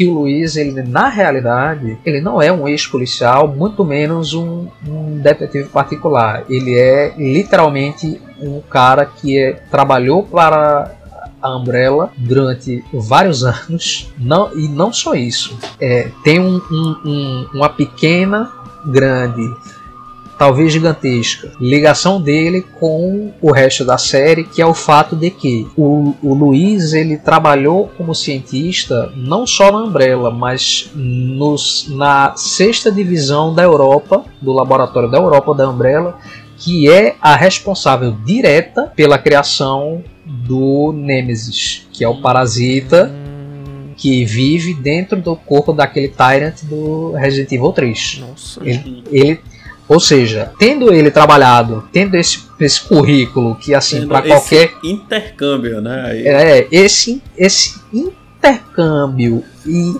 impecável currículo de virologia por ter trabalhado numa máquina de matar que consegue usar uma bazuca, um lança-chamas e, a, e, e- E dá dó de é, míssel ainda, viu? dá- e desviar de míssil só andando pro lado. Ah, aquele step inside lá, né?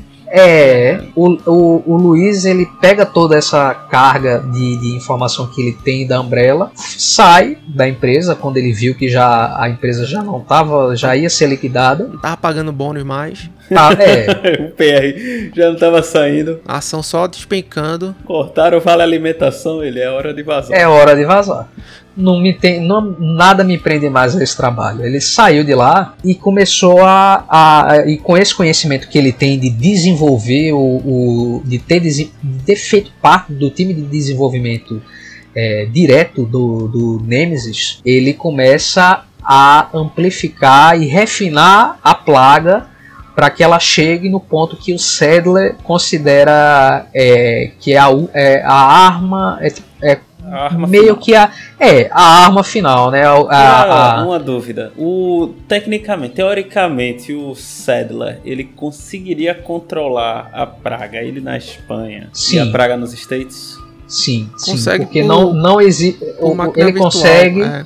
Por ele, ele pede para Ashley abrir uma, uma VM no Linux e pelo, pela VM ele instala o, o, o TS, o TS não, desculpa, o TeamViewer ou o, o acesso remoto do Google Chrome Aham. e por ali ele vai, Ashley, pelo amor de Deus, controla o seu pai, ele tá ficando maluco. Aí a É Ashley isso vai mesmo. lá, É isso mesmo. mas, mas assim, tirando, O, o jogo tirando deixa, essa o- parte, ele. O jogo deixa claro isso. Ele mostra, né, do Flash. É, ele, de- ele, ele mostra que o. de memória ele, compartilhada, de visão compartilhada, que é Compartilhada. bem comum com isso, bem como comandos que acontecem assim, tipo, o Sadler não tava na cena e rola uma, uma bagunça, entendeu? uma bagunça. Ele, ele é, a, a plaga não tem a limitação. Como ele é um, um- um- Ele é orgânico, ele não tem. E, e como ele foi muito refinado pelo Luiz, que depois se arrependeu amargamente de ter trabalhado não só para Umbrella, mas ter ajudado o Sadler a, a chegar nesse ponto. Aham. É, ele, ele não tem limite para o, o controle do, do,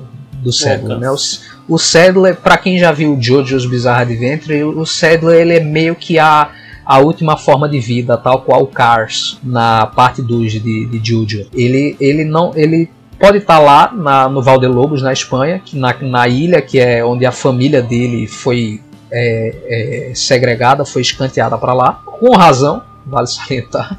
É, e de lá ele controla todo mundo que está infectado com a plaga, Sim. porque ele tem a plaga dominante. Túlio, só Né? pra.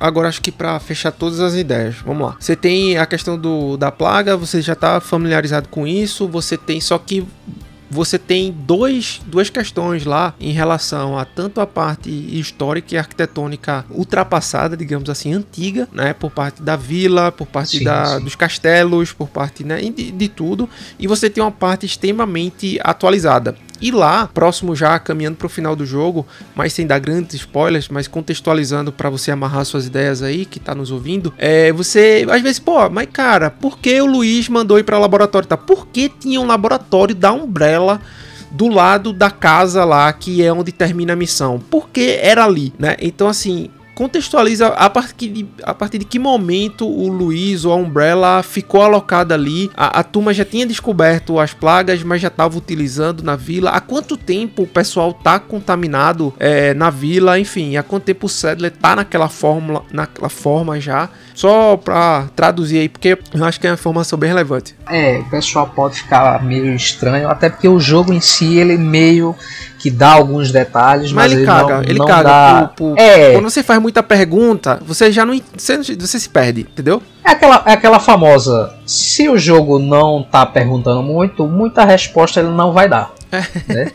E, e- e isso é uma, é, é, felizmente ou infelizmente, para o bem da narrativa, o, o- isso é uma coisa que a Capcom ela costuma fazer nos seus jogos, né? Principalmente no Resident Evil em específico. Ela deixa muita coisa a, a Em aberto. quem, vão- a- em aberto, né? Mas por deixar em aberto, às vezes a pessoa fica assim, mas e aí, o que, é que acontece? aí você perguntou, né? Estamos decidindo. Va- A gente vai ver qual retcon a gente faz e depois eu te ligo. O, o que acontece é o seguinte: a Umbrella ela tinha conhecimento, isso para contextualizar um pouco mais, é o, que acontece é o seguinte: a vila é, não é somente a parte do vilarejo, né? A vila é tudo que é, compreende a, a parte do vilarejo, a parte do castelo e a parte daquela ilha que é um pouco é, é um pouco mais distante do vilarejo que você começa, né? É, a família inteira, a linhagem do Sadler, ela se alocou ali naquela, se aboletou ali naquela, naquela ilha, porque a família do Salazar, que é uma família nobre, né, da, da, daquele lugar, desde o século XVI, ela sempre foi conhecida por afastar o culto dos Los Iluminados, porque ela sabia que se deixassem eles passar dali do, de um certo ponto, eles iam é, é, tentar converter toda a, a, a vila para o culto deles através do. do é, no jogo ele chama de é, The Devil, né? É, Uhum. que no caso uma tradução mais livre seria um, um, um demônio desconhecido, porque para aquela vila dali, por muito tempo a plaga, o pessoal já sabia da existência dela, mas ficava como uma lenda urbana para você contar para criança para ir dormir logo. Senão, senão a plaga vai pegar ela, um cachorro vai vir um, um lobo gigante vai te pegar. Aí só que o que acontece? Quando a gente chega no século XX, no final do século XX ali no- nos anos 90, é a parte que o Sadler ele consegue entrar em contato com a Umbrella especi- e especificamente com a- a- o setor da Umbrella que fica na Europa, porque você tem a Umbrella, a Umbrella, a Umbrella sendo uma empresa Ah, Ah, é. US, é, pois é, é, várias divisões. por ela ser uma empresa farmacêutica gigantesca, ela tem sede em em vários lugares, mas a, a, a base dela, é a- o HQ do QG da, da, da Umbrella fica lá em Munique. Aí o que é que acontece? O setor europeu percebeu que naquela vila ali tinha uma coisa interessante. Ele- Aí o que é ele- que Mandaram um e-mail. Prezado setor de Prezado desenvolvimento e setor- pesquisa e da, vi- da, da Umbrella Umbrella. Europa. Estou Eu go- aqui vivenciando uma situação muito inusitada, né? Peculiar. Estou passando, estou passando por dificuldades. Ninguém no vilarejo aceita que eu use é, Um parasita que pode dominar aí. que talvez possa causar um estrago sem precedentes e eu queria fazer uns testes de laboratório, mas infelizmente ninguém colabora. Vocês poderiam me ajudar? Aí ele mandou o e-mail lá. E o que é que acontece? Ele consegue entrar em contato com a com a com a Não, Umbrella. não foi pro spam, né? não Por foi pro sorte. spam. É, no, mais ou menos ali em 1993, 1994, isso não é dito no jogo, né? Mas é- é, são coisas que tem no material é, Suplementar, suplementar. É, é, se eu não me engano, é no é, Biohazard, é, Biohazard 4 Incubate, que é, o, é um foi um material suplementar que lançou com o Resident Evil 4 original ou um pouco depois e posteriormente também teve o, o, um- o Wesker's Report 2 que é, foi quando lançou os jogos de Wii, onde ele descreve um pouco mais dessa situação de como foi que a Umbrella chegou a essa, essa descoberta do, do- da plaga, né? E tanto é que é, é, ele, ele, ele entra em contato com a Umbrella, a Umbrella fica, já estava meio que ciente da, da existência da, daquele, daquele organismo parasitário lá naquela vila, só que ela não fez nada porque ela não via é, tanta utilidade para ser uma arma biológica assim. Mas, em compensação, o, o- é, é, depois que o Sadler consegue entrar em contato com a Umbrella e a Umbrella manda alguns pesquisadores para lá para ver qual que é desse parasita e eles voltam com algumas informações que ajudam no desenvolvimento da, do, do Nemesis Alpha que é o, é o Nemesis Alpha ele é o parasita que está dentro do Tyrant no Resident Evil 3, do Nemesis. É, não significa que são duas coisas diferentes. O parasita do Nemesis é um, a plaga é outro completamente diferente. Só são similares visualmente porque a, a, a Umbrella viu e percebeu que era uma coisa que ela podia é, é, utilizar ali. Ela manda o pessoal para lá e uma dessas pessoas é o Luiz, que é o, o um, é que foi um- uma das pessoas que trabalhou diretamente com o, o desenvolvimento do Nemesis Alpha tendo conhecimento de toda essa, essa virologia que estava acontecendo lá, ele, o Sadler chegando lá nos anos 90, ele passa por volta de 10 anos construindo e refinando a plaga para poder é, é, controlar as outras pessoas. Só que para isso ele precisa de um- uma ligação com a vila, porque ele estava isolado naquela ilha. Ele conseguiu dinheiro suficiente para fazer todas aquelas instalações que, como você mesmo disse, é uma é uma parte mais tecnológica da vila, né? Porque é, é onde os- a família do Sadler ficou isolada lá. E durante anos ele fez experimentos com, com a plaga, mas a- só foi no, no final do século XX que ele foi conseguir um, um progresso maior por causa da ajuda da Umbrella. Aí o que acontece? Ele precisava de, um, de uma ligação para com a vila, o vilarejo em si, né? Aí o que é que ele fez? Ele como o castelão, no caso o nobre responsável pela vila à época era o Salazar, o Ramon, Ramon Salazar, o oitavo castelão de, é, é, do Valdelobos, aproveitando o Cédulas, sabendo que o Salazar era muito doente é, e é, como eles descrevem nos arquivos do jogo, ele era uma pessoa que tinha uma mente fraca, ou seja, facilmente influenciável. Não demorou muito para o Sadler conseguir convencer ele de que a plaga era um não era nem um mal necessário, mas sim um bem necessário para o povo que morava naquela vila, porque ele, se eu não me engano, isso tem até escrito no, no na- nos arquivos do jogo, né? Tu até falou como é, é, é numa, num arquivo que fala de sobre como é bom ser as bênçãos de ser ignorante de, do, do, do livre-arbítrio de, Se não decidir É. nada. de não decidir nada, né? Aí, porque isso é faz parte do, do plano de dominação do Cedro. Ele subjuga todo mundo e controla as pessoas e por assim, na filosofia dele, ele consegue é, manter a paz mundial e qualquer coisa que é, se vire contra ele, ele já tem todo um exército pronto para defender ele, que é basicamente o que acontece quando o Leon chega na vila. Ele, como por ter a plaga dominante e ter convencido o, o castelão, o nobre responsável, que é o Salazar, de se, ser injetado com a plaga para viver mais, já que ele era muito doente, é, ele consegue esse total controle, não é nem uma questão só de controle, ele consegue um controle servidão completa de todo mundo que vive ali para os fins de plano de dominação mundial dele.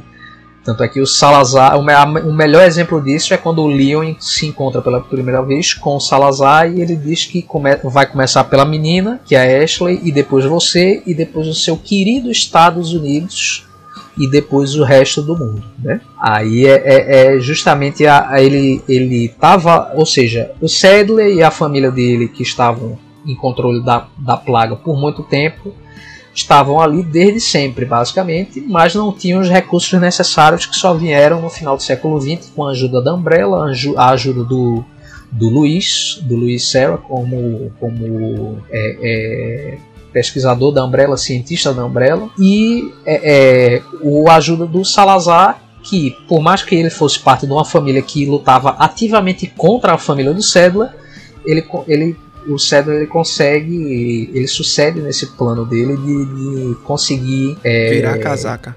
Virar a casaca, basicamente.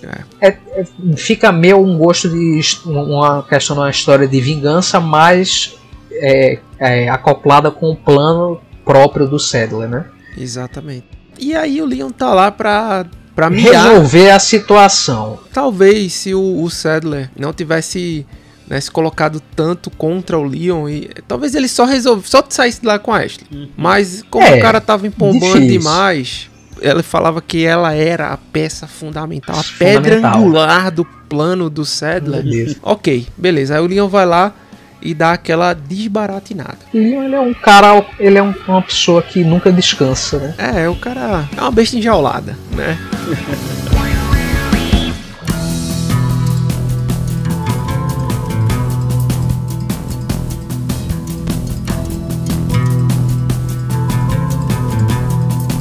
deu para contextualizar bem sobre aquilo que tá nos arquivos e não tá, né? Talvez falte alguma coisa aí para você. Falar de algumas curiosidades, bem como a gente já citou aqui o treinamento militar do Leon e Cara, um negócio que eu achei é, muito interessante, numa cena lá, uma certa pessoa vai apontar a arma pro Leon, né? Para ceifar a nossa é, a vida do nosso querido Golden Boy, Man, né? Mandá-lo de base, mandá-lo de base, mandá-lo de arrasta para cima. E faltou pouco, cara. Só que a arma apresenta uma pane, tá?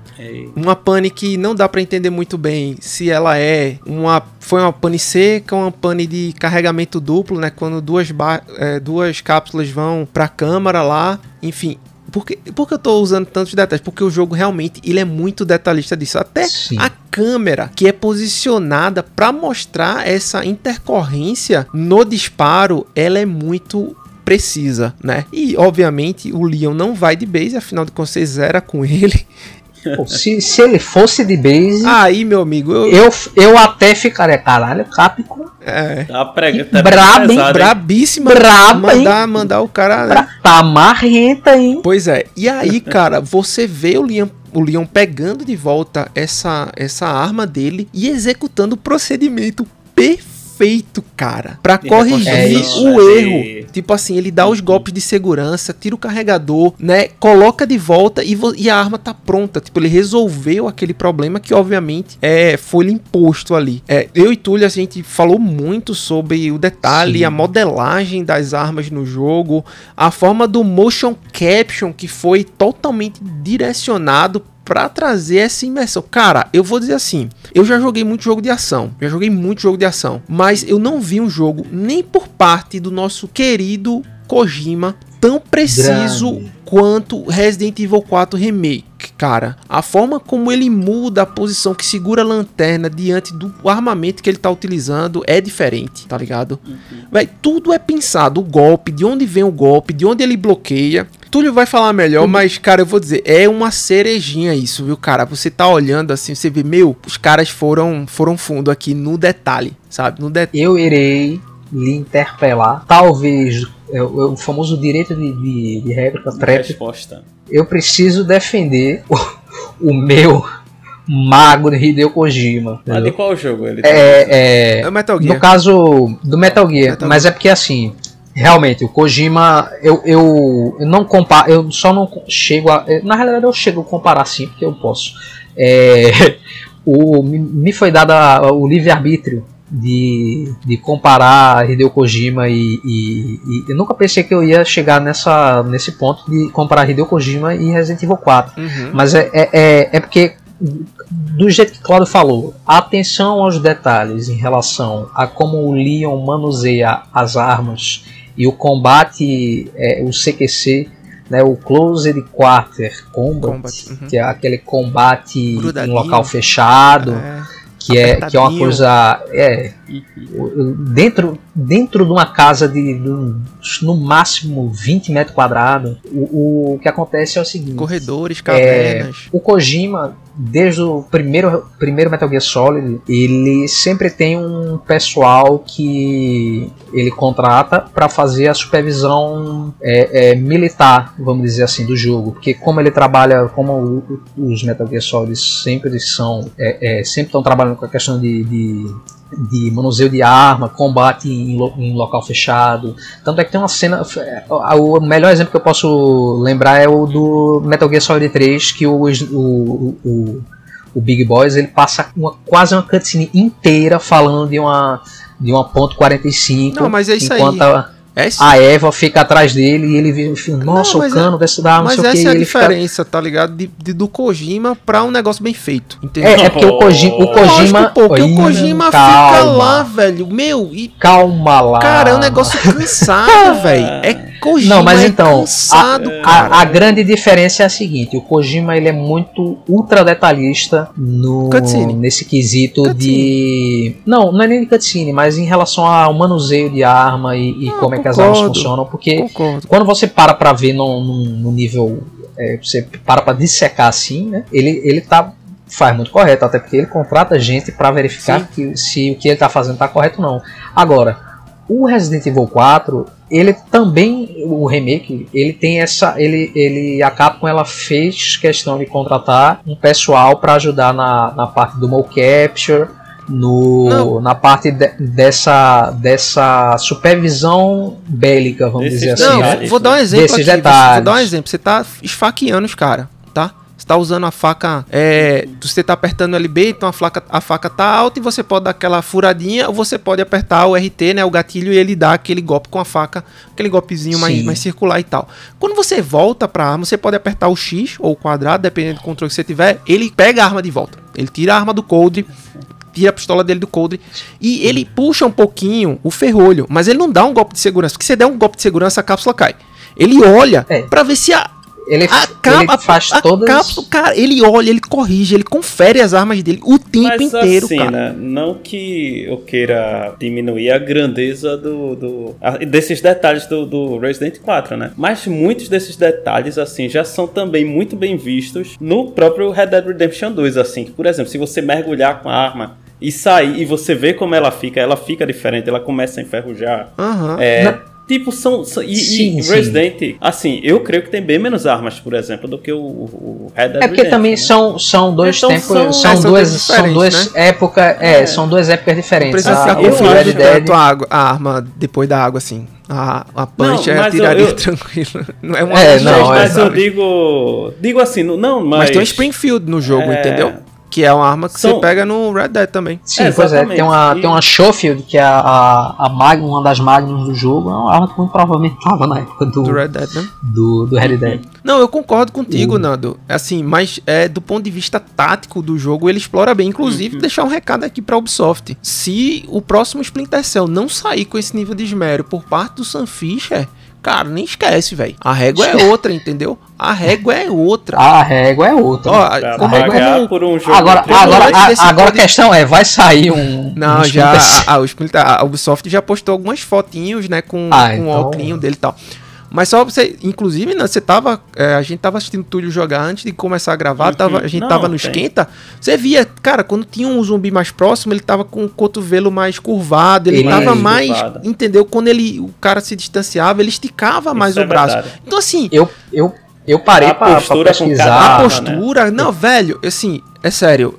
E, e olhe que eu, assim, eu, eu nem imaginava que eu ia ficar tão ligado nisso, mas fica tão latente, assim, pra quem tem uma percepção, ou até Túlio, assim, que, que acompanha muito e vê as diferenças. Bicho, é sério, é um negócio muito legal. Surreal. Meu, meu, é, É, é, muito legal. é, é fora, é fora da. É, é pra o Resident Evil, isso é uma coisa muito fora da, da, da caixa, assim, porque você passa, você passa os anos jogando Resident Evil e você vê que tipo, o pessoal tá em organização paramilitar, organização militar, o cara é policial, o cara é isso e aquilo outro, mas você não, Não vê a diferença não, de um pra outro. não de vê postura, muita tá diferença. é ligado? sempre alguém segurando uma arma, metendo bala no pessoal. Uhum. Aí quando você chega agora no Resident Evil 4, o remake, é, a Capcom simplesmente falou: a gente vai fazer condizente com o fato de que ele é um, um agente treinado pelo exército americano e por Com É, todo é. o conhecimento E dessas isso, táticas. e É. isso volta pro que a gente falou lá no começo. Cara, é, é- é exatamente o porquê que a Capcom coloca as cutscenes, entendeu? Que ela faz Sim. esse, esse arranjado pra você entender realmente por que dele tá daquele jeito, cara. Então, assim,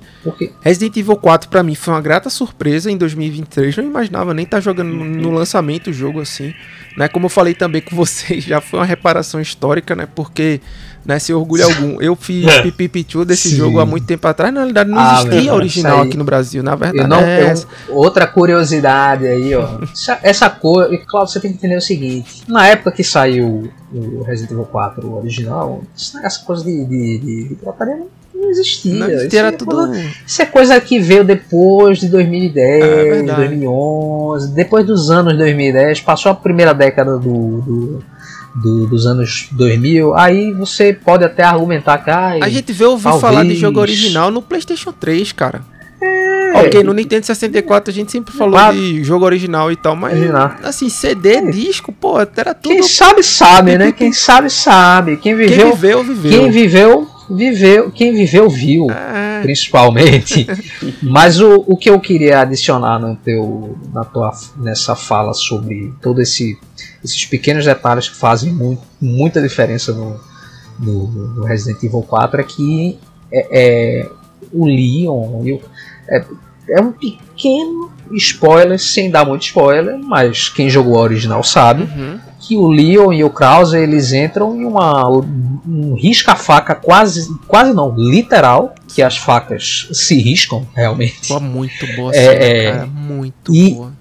No original ele é uma coisa mais muito mais é, teatral né? Tem backflip você tem toda uma questão parece um cirque de solé de faca. É muito bonito é muito bonito. Eu gosto até hoje.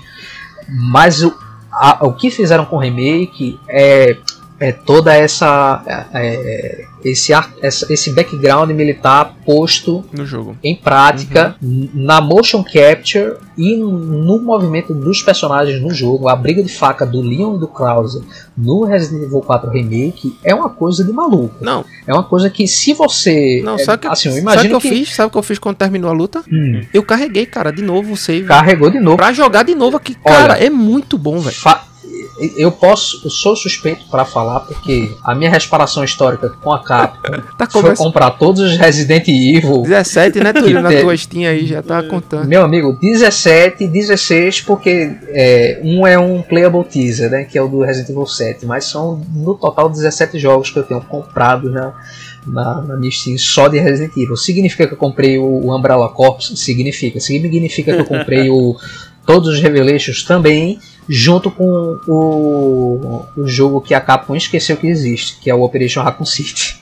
Mas eu, o, tenho lá também. Mas é, é aquela coisa. A melhor luta desse jogo, pra mim, para mim, é claro.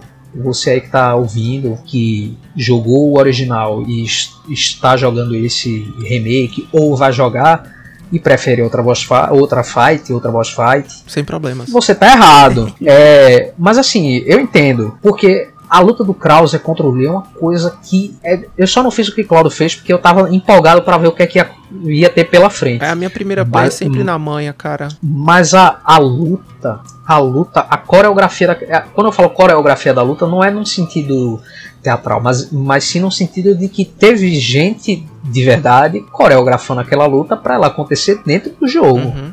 Do- tanto durante a cutscene quanto durante o gameplay. E- Que é, é, é uma, você só luta com a faca contra o Kraus. Sim, meu. Aí é botado à prova as suas Muito skills massa, de parry, o, como é que é, o quanto de dodge você sabe no jogo, porque também tem dodge, quando você sabe agachar. o jogo, não. Essa Pois é a é. hora de que dá verdade. Tá usando faca, tá usando faca, vamos descobrir agora. É. Essa é a prova. Aí, é, é, pra mim, é- é uma das coisas mais bem feitas que eles conseguiram é, Incorporar é, jogo. refazer nesse. É, incorporar e refazer no, no- No nesse remake, que é a luta contra o Krauser. O fino, fino, senhores. E por falar em teatralidade, é, que foi retirada, né? Realmente ficou um negócio muito factível. Foi também o Quick Time Event, né? Você quase não vê Sim. durante o jogo. Eu acho muito bom. Apesar de ficar com medo, Túlio, e segurar o controle a todo momento sem pestanejar. Eu morri muito no. Isso daí, Eu, meu eu, amigo. perdi, eu perdi mu- eu morri muito no 4, assim, no antigo, porque, Porque não apertei é, LB o- e RB ao mesmo tempo. LB.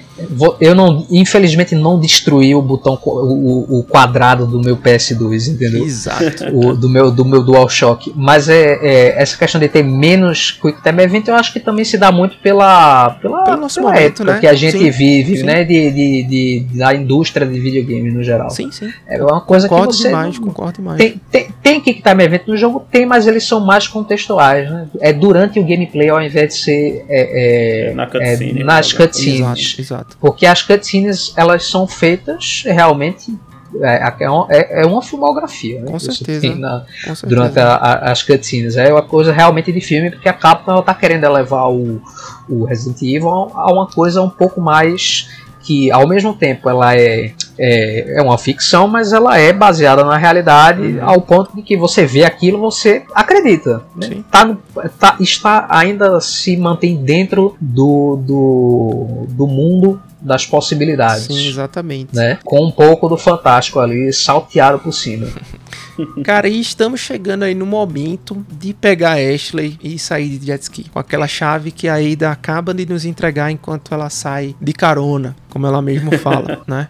Olha, É- como diria a Ida Wong, dublado, né? Hum. Acabou de pegar aquela chave, né? Acabou de encontrar pela última vez, pelo menos o Leon olhando pra Ada, não a Ada olhando pro Leon. Se você quer saber o porquê, jogue zere. E, cara, antes disso, Túlio, três curiosidades e aí e easter eggs do, Res- Bate bola, jogo do rápido. Resident Evil 4 Remake. Traga. Agora, Traga-nos, meu traga-nos, patrão. traga-nos. Agora, agora, três curiosidades. Resident Evil 4 Remake, tal qual Charles Wikipedia. Resident Evil 4 Remake foi dublado. Depois do Resident Evil Village, ele é o único jogo da franquia até agora. Porque é um ponto que não tem mais volta. Você dublou um, vai ter que dublar o resto. A dublagem do Resident Evil 4 Remake tá impecável. Não falo isso porque eu gosto da série. Eu falo isso porque eu gosto de dublagem boa. E dublagem. Quem, quem tá escutando esse podcast aqui sabe, dublagem brasileira é considerada uma das melhores dublagens do planeta. Uhum. Não à toa. É bom, O- os caras são bons. A dublagem. Bom, bom, meu amigo. Excelente. É, é Bom, igual a filme. bom, bom sou eu jogando 21 no Resident Evil 7, jogando Blackjack. Essa, a dublagem que fizeram do Resident Evil 4 prometeram, me prometeram o mundo, me entregaram tudo. A galáxia. Entendeu? Sistema solar É inteiro. uma construção, um sistema solar inteiro. É, é, é- é só assim, para você ter uma ideia, quem, quem é que dubla o Leon? Felipe Grinan, você já tira por aí. Para quem não lembra, para quem tem uma, uma dificuldade de lembrar um pouco, o Felipe Grinan, eu acho que o pessoal é, reconhece muito ele porque ele, ele é uma, uma voz recorrente, ele é um dublador recorrente do Jake Gyllenhaal, do, do, do Jake Gyllenhaal, Filmes. do, dos filmes do Chris Rock, do para quem gosta muito de anime, do Whis do Dragon Ball, que é aquele anjo que fica do lado Lá do do Bills, É. do- Bora Bills. É, assim, Felipe Grinan, e já não é a primeira vez que ele dubla o Leon, né? Ele já vem dublando o Leon há algum tempo, desde os filmes de, de, de, de CGI. Sim. Ou seja, ele já tem uma certa experiência com o personagem, né? Sim. E aí você tem a entrevista dele no, no, no, no podcast que ele fala que ele, ele ficar com tesão de, de, de dublar o Leon e é verdade, porque assim. Pô, o, o trabalho que ele fez com, com, com o personagem no jogo tá impressionante. É, é, é Marcelo Campos, se eu não me engano, é o, o dublador do, do, do Salazar. Cara, é, é, ele Pra quem não conhece de nome o Marcelo Campos, ele, quando ouvir a voz dele, você vai logo de cara você você lembra quem é. Mas ele é mais conhecido porque ele faz o Trunks do Dragon Ball. Ele faz o Trunks, o, o Trunks no caso o adulto, né? O Trunks adulto faz o, o mais conhecido talvez de todo mundo que está escutando aqui é o Mu de, de o Cavaleiro do Zodíaco, Ah, o Mu de, de, de Ares. Uhum. Nossa, ele como Salazar, meu amigo, que escolha perfeita. Assim, ó, ó estúdio de dublagem, não vou falar muito, porque senão eu ia passar o resto do, do, do podcast aqui listando todos os dubladores que fazem parte do elenco e todos os trabalhos que os caras fazem. que Não é pouca coisa, e é tipo, não é pouco trabalho, não é dublador que começou a dublar agora, não. Os caras acabam com escolher a dedo o pessoal que ia dublar isso aqui, entendeu? Só elite, Coisa que elite. Dublagem. Isso é literalmente. Isso aqui é elite. Aqui, ó, fino.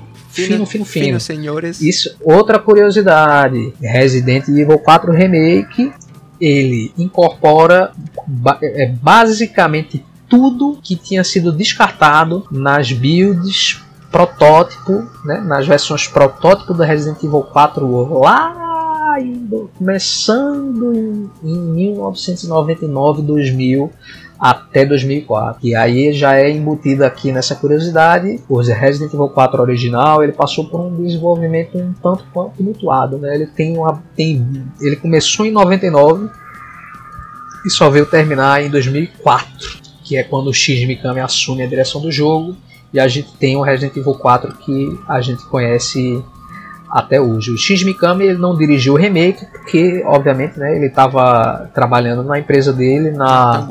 Na Tango Gameworks, Uhum. que foi adquirida pela Bethesda, que subsequentemente é adquirida pela Microsoft. Só que é, recentemente ele né, saiu, decidiu seguir outros rumos, saiu da Tango. Sim. Eu, sinceramente, na minha opinião, um grande fã de Resident Evil, nem tanto fã do Shinji Mikami, mas assim, a- Admiro o Reconheço trabalho, né? o Reconheço trabalho, o trabalho é, cara. reconheço que ele o botou trabalho. ordem na cara- casa muitas vezes aí. Pois é, pois é. Fez o diretor do primeiro jogo, diretor do remake do primeiro, diretor do 4, produtor executivo de todos os jogos clássicos, né? Uhum. Posso, posso, não gostar muito dele, mas eu sei que o cara, o cara quando tá comprometido com o trabalho, ele faz. É brabo. Talvez ele volte aí. Né? Talvez ele apareça para fazer um Resident Evil aí. É certeza? Não.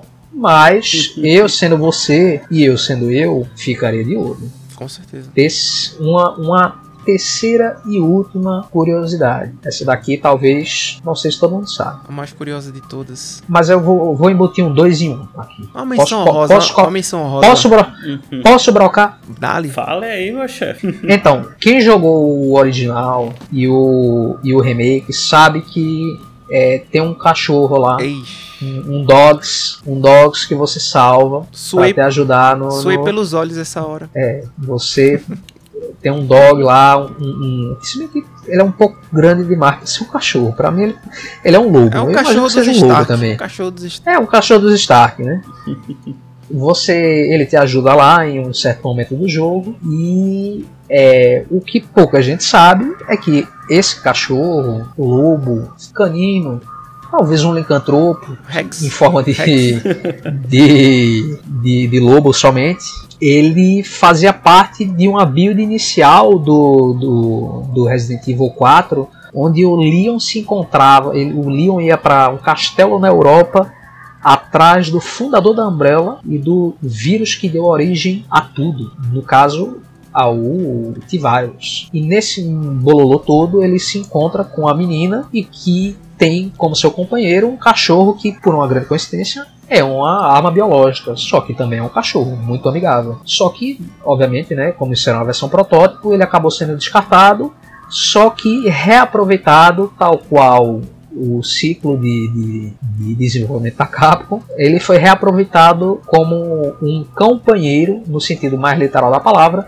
no jogo de Play 2 e não sei se lançou para GameCube, mas eu tenho certeza que lançou para Play 2, para Play 2 que eu joguei. É um jogo de, de, de survival horror também da Capcom, é Haunting Grounds, que o, onde você joga com é, a, uma, uma personagem tentando escapar de um castelo que também é no meio da Europa e seu parceiro é um cachorro chamado Huey, que ele é igual ao cachorro que você encontra no Resident Evil 4. Ora, ora. Aí eu imagino, imagino que seja uma grande homenagem, porque o a época do Resident Evil 4 original, o, o produtor executivo da franquia, ele era o, o, uma pessoa que também estava, ele era o, Nobu, o Noburo, Sugi, Noburo Sugimura. Posso ter assassinado o nome dele. Infelizmente ele já morreu, mas ele fazia parte do, do time criativo da, da, da Capcom e era quem é, escrevia a maioria dos roteiros. Né? Só que quando chegou no Resident Evil 4 ele mudou para uma posição mais de produtor, que a Aí ele é, é, co-escreveu o Haunting Ground junto com outro diretor lá da Capcom e o Huey aparece no, no jogo como o companheiro da personagem principal da Fiona, se eu não me engano o nome dela. E a outra curiosidade é que o é, Resident Evil 4 também teve uma antes um pouquíssimo tempo antes dele lançar o, o original, ele foi considerado fazer somente um Resident Evil 4 só com zumbi. Não. Aí o Shinji Mikami. O Shin... Não, exatamente. O Shinji Mikami chegou lá e falou: Não, tô cansado. Eu literalmente estou cansado de ter um jogo de zumbi de novo. Assim não dá. jogaram o jogo para o pra, pra QA, né? Uhum. Pra, pra testar a qualidade, o pessoal falou: uhum. Não, isso aqui não aguento mais. Aí a partir daí o Shinji Mikami foi desenvolvendo essa toda essa estrutura do, do, do, das plagas, dos inimigos que são ainda são humanos, mas né, severamente controlados aí pelo cédula e enfim. A gente tem o Resident Evil 4 que a gente tem hoje. E o resto é história, é, né? É, o resto é literalmente história.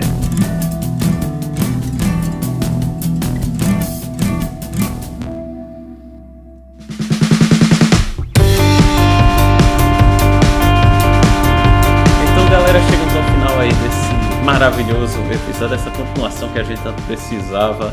Vimos algumas coincidências, como o fato do Leon estar em treinamento militar coincidiu mais ou menos aí com a decisão da galera elaborar e produzir o jogo, né? Então tudo assim é uma coincidência fantástica. É, Túlio, muito obrigado aí pela, pelas contribuições. Sabe que você é muito bem-vindo aí e terão mais, né? Nem se preocupe aí que, que a gente vai e ficar Daqui a uns dois anos aí, quem sabe.